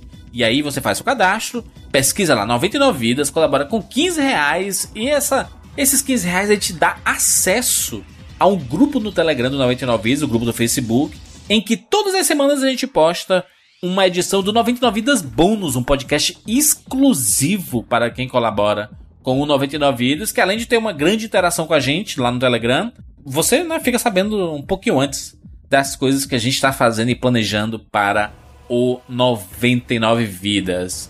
PicPay muito fácil, aplicativo do momento, todo mundo, todo mundo baixa. sabe, mundo sabe onde. O Bruno eu não sei, mas sabe onde o restante do time viu o PicPay essa semana, Jurandir? Ah, Que eu tenho certeza que o Felipe também viu, pelo menos um Sim. pedaço. Na live do Emicida, mano. olha aí, bonito demais, que live bonita, hein? 8 horas. Oito de horas, live, o cara, sem o cara de pé tá maluco, mano. Soldado da arte.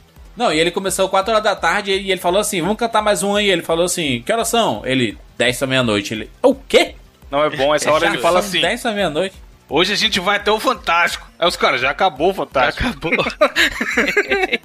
Mas aí tinha lá, ele tava em parceria com o PicPay, eu tinha a opção de fazer doação pra CUFA, que é um projeto do Rio de Janeiro. Sim. Tinha o velho bom QR Code na live e, mano, isso é muito absurdo. Porque a gente relacionava coisas antigas eh, com QR Code, a burocracia, o link não levava nada e tudo mais. E aí, você ia lá, lia a tela, eu tava passando a live na TV, né? Lia a tela, já abriu o PicPay, você só colocava o valor que você quer doar e, tipo, três cliques, doação tava feita. Isso mostra com, É, como o PicPay é rápido, mano. Muito foda. Mano, eu fiz. Também até, foi até pra CUFA também, mas até daqui de BH. E, pô, ele deu cashback na doação. Aí isso é doideira. Olha que É, bagulho também, maluco, também. mano. Eu, eu, eu fiz doa- doações pra algumas lives e recebi cashback. É loucura isso. E se você não, nunca usou o PicPay, se você fizer seu cadastro agora e colaborar com 99 vídeos, você recebe de volta os 15 reais que você colaborou com a gente. Você recebe de volta. Você pode fazer o que você quiser ou guardar pro próximo mês. E Exatamente. aí fica bonito demais, rapaz. PicPay, nosso parceiro aqui. Se você colabora de outras formas, migra pro PicPay porque é sucesso. No 99 vídeos aqui aju- ajuda demais, ajuda demais a gente. Você baixando, instalando o PicPay, recomendando pras pessoas, falar assim, uso o PicPay por causa do 99 vidas. A gente vai ficar muito feliz e o nosso parceiro também.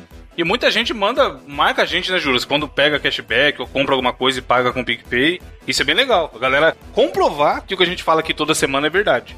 Sim! Nova fase 99 vidas, 10 anos de podcast. Muito obrigado a todo mundo por todos os feedbacks e por todas as mensagens que vocês mandam pra gente assim diariamente. A gente fica muito feliz. Se você puder recomendar o 99 vidas pras pessoas no Twitter lá, fala assim: "Poxa, escuta essa, essa edição aqui, a gente tem um arquivo gigantesco, legado do 99 vidas. Está todo preservado nos podcasts. A gente fica muito feliz se você passar pra frente. E o projeto continua. É isso, nos encontramos na próxima semana. Tchau.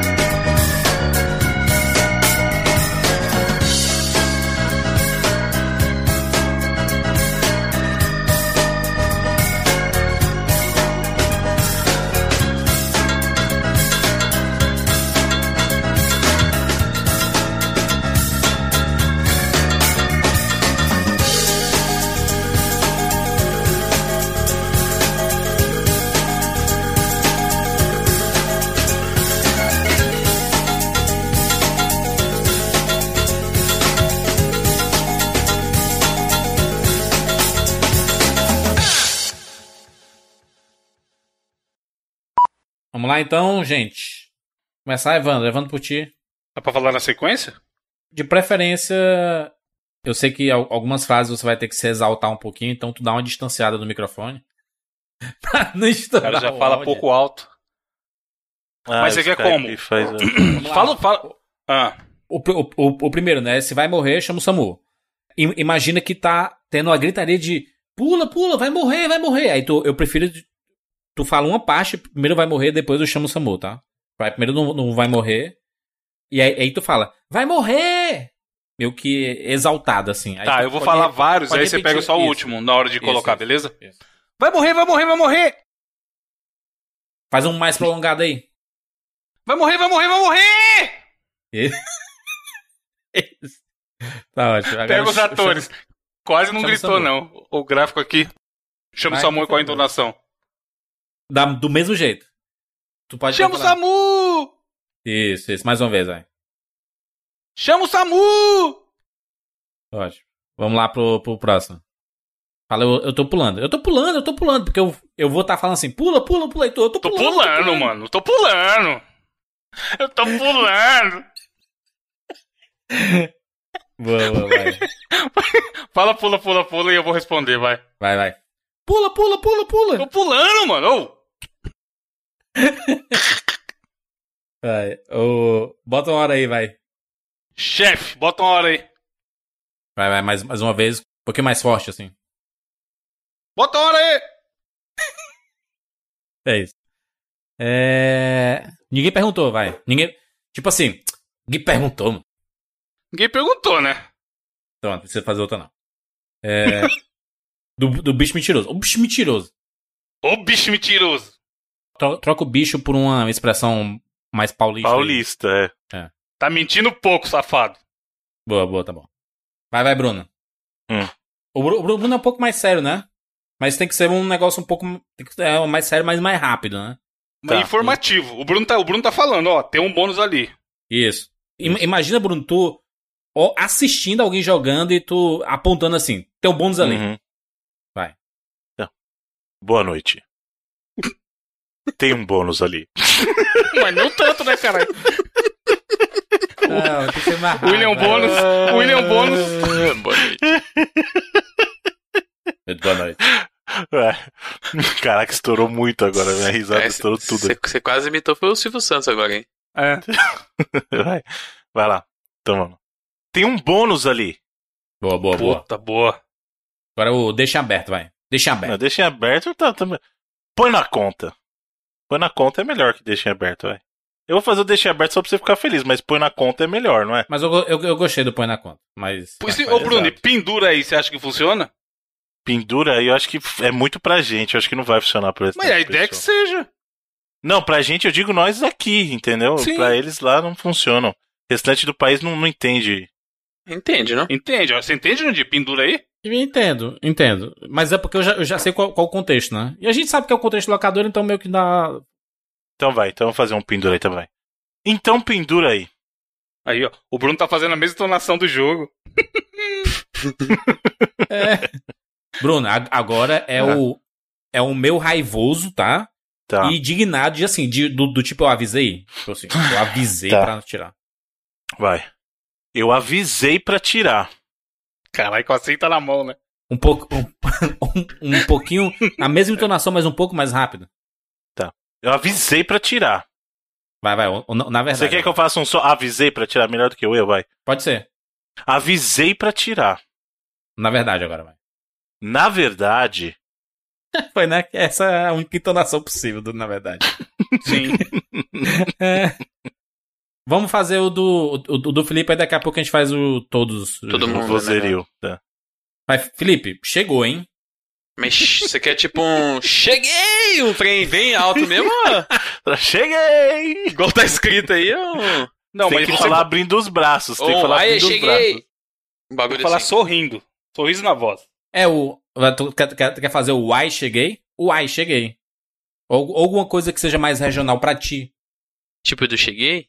É. Como você falaria se você chegasse? Na locadora? É. É. Isso aí é sentar e jogar, viu? É. Ou, eu ia falar, ou. Fala, mestre. Opa! O- Fala, mestre. Opa! Opa! Eu falar só isso. Opa, é da hora, opa, é da hora. Opa! Pode ser o opa, eu gostei do opa. Opa! Opa!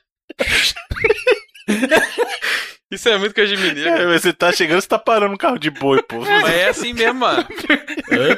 Pediu uma, uma porção de batata, caralho. É.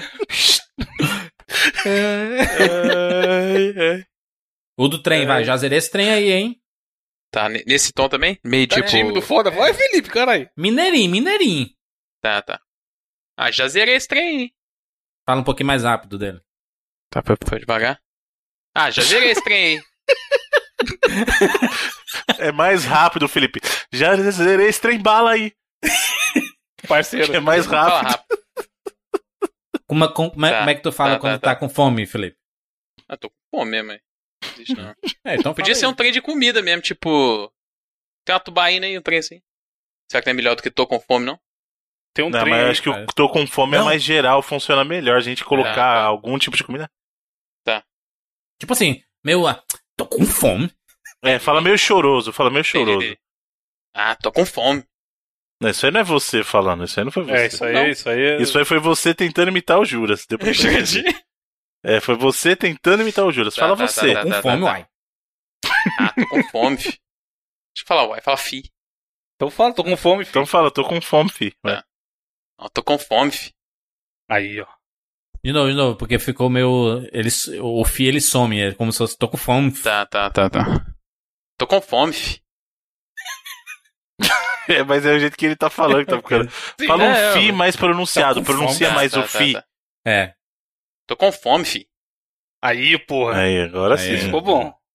Vai, vamos, vamos lá. O todo mundo é o. Vixe, vixe, vixe, né? Vixe, vixe, vixe, vixe. Deixa eu fazer logo o meu aqui.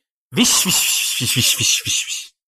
Não, mas não é melhor falou todo mundo ao mesmo tempo. Ao mesmo tempo? Não, É? mas eu vou juntar, macho. Vai dar no mesmo. mano.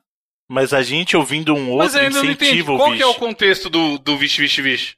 Qualquer É- coisa. É, é quando um falar outro uma coisa e o outro responder, e aí for uma resposta meio atravessada e falar vixe, vixe, vixe. Tipo, Vai. quando. É que eu não tô na, na ordem do, do negócio. Tipo, ninguém perguntou. Tipo assim, eu já zerei esse trem aí, aí tu vai falando, ninguém perguntou, a gente. vixe, vixe, vixe, Ah, tá, entendi. Entendeu? Vai montar a historinha ainda, né? É. Aí pode fazer do, do, do jeito de vocês, de, co- de como vo- vocês fariam. Eu já fiz o meu aqui. Aliás, É... Vai, vai, alguém faz mais outro aí. Tome distraído. Mas não é vixe, caralho. Não, cada um faz seu bicho, Felipe. É vixe. Tem Se que você ser não vixe todo mundo, bicho, igual na escola, não, fi. Não venha desvisibilizar meus bichos. Eita! Ih, né? Tem que ser. Isso é bom também, né? Iniciar, hein? Tinha um trem assim. né? Isso, isso. Pronto, tá ótimo isso aí. Tá bom, né? Vamos lá pro outro. Agora, agora esse aqui é importante. É o, é o que vai ficar. As pessoas vão ouvir sempre. Então tem que ter basicamente a mesma duração. Tem que falar junto. Hum. O ah, morreu, olha aí. Ou, ou quer mudar. Mas, mas tem que ter o ah, morreu. Não, acho que pode ser, só que eu acho, sugiro que a gente grave separado. O A morreu e aí depois o Olha aí, entendeu? Tá, mas. E o- você é, junta na edição. Só que é importante eles terem a mesma entonação e o mesmo fôlego, porque eles são complementares, que se tiver com a voz um pouquinho diferente, um negócio diferente, ele não, não vai casar, entendeu? Mas é que se a gente tentar fazer, ah, morreu, olha aí, todo mundo junto, vai, vai ser muito fácil de perder o sincronismo no meio, entendeu? Entendi. Então pode ser assim, ó. Vou fazer um aqui, ó. Vamos lá, 3, 2, 1. Ah, morreu. Égua, mano. É um olha aí, agora. Não, Não, mas aí cada um não. faz do jeito que quiser, mano. Porque são várias pessoas falando ao mesmo tempo, mano. Só que o A morreu, ele tem que ser o, o negócio. Tá bom. E tem que ser Vai. A morreu. Não pode ser Ih, É. morreu. Tem que ser o A mesmo. Vai, Bruno. É porque é mais, é mais alto, né? É, o I, então Entendi, assim, entendi, Ih, entendi. morreu. Quem fala I morreu, né? Ah, é meu, o A é Aí meu vai virar bagunça, vai falar assim, É. olha só, veio a óbito. Tipo, não Faleceu. Veja bem. É o- Ih, faleceu. Ah, Faleceu. morreu. Acho melhor a gente simplificar, gente. Já morreu mesmo, vai. É, Beleza, beleza. Faz pessoal, todo mundo junto, conta aí, Júlio, vai, regressiva. Vamos lá. 3, 2, 1, vai. É. Vai lá. Junto, hein? Evandro, presta atenção. Manda. Vamos lá. Tá aí, Evandro, hein? Tá, né? Tô. Vamos lá, então. 3, 2, 1. Ah, Ah, morreu. morreu. Olha aí. Porra, os caras. Lerdo, mano. Não, vai. Não, porque o, o lag ele atrapalha, vai. Eu de novo, de novo. Vamos lá, 3, 2, 1. Ah, Ah, morreu! Olha aí. 3, 2, 1, o cara deu uma respirada ainda. Foi mal, foi mal, vai. Você tem que entender que no 1 a gente já tá pegando o ar pra falar o ar. É, Vai, É, vai, vai. é. Vamos lá, 3, 2, 1. Ah, Ah, morreu, morreu. Aí. Puta, o lag não deixa, mano. É, é foda, é foda. Você, você É tem que um tirar gravar o, o fone de ouvido quando na hora da hora de falar. Pra não, não atrapalhar o, o que os outros estão falando. Você tem que fazer separado de novo. Eu vou, vou fazer separado aqui, aí é, cada um Tá faz bom. separado também, vai.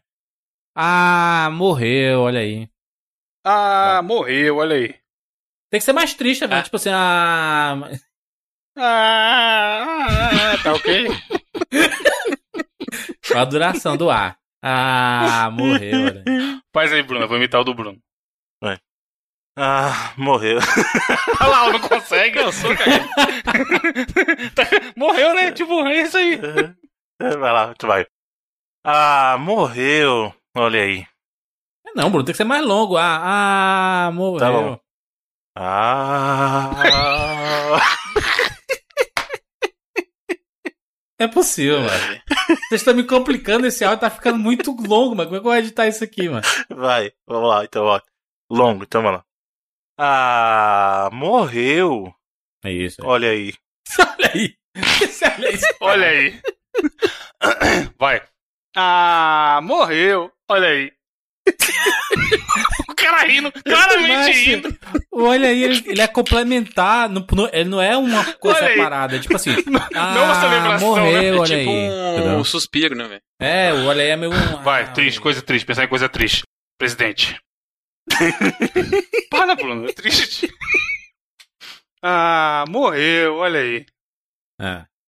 Melhor que Vai, isso não sai, mano. Ah, morreu. Olha aí.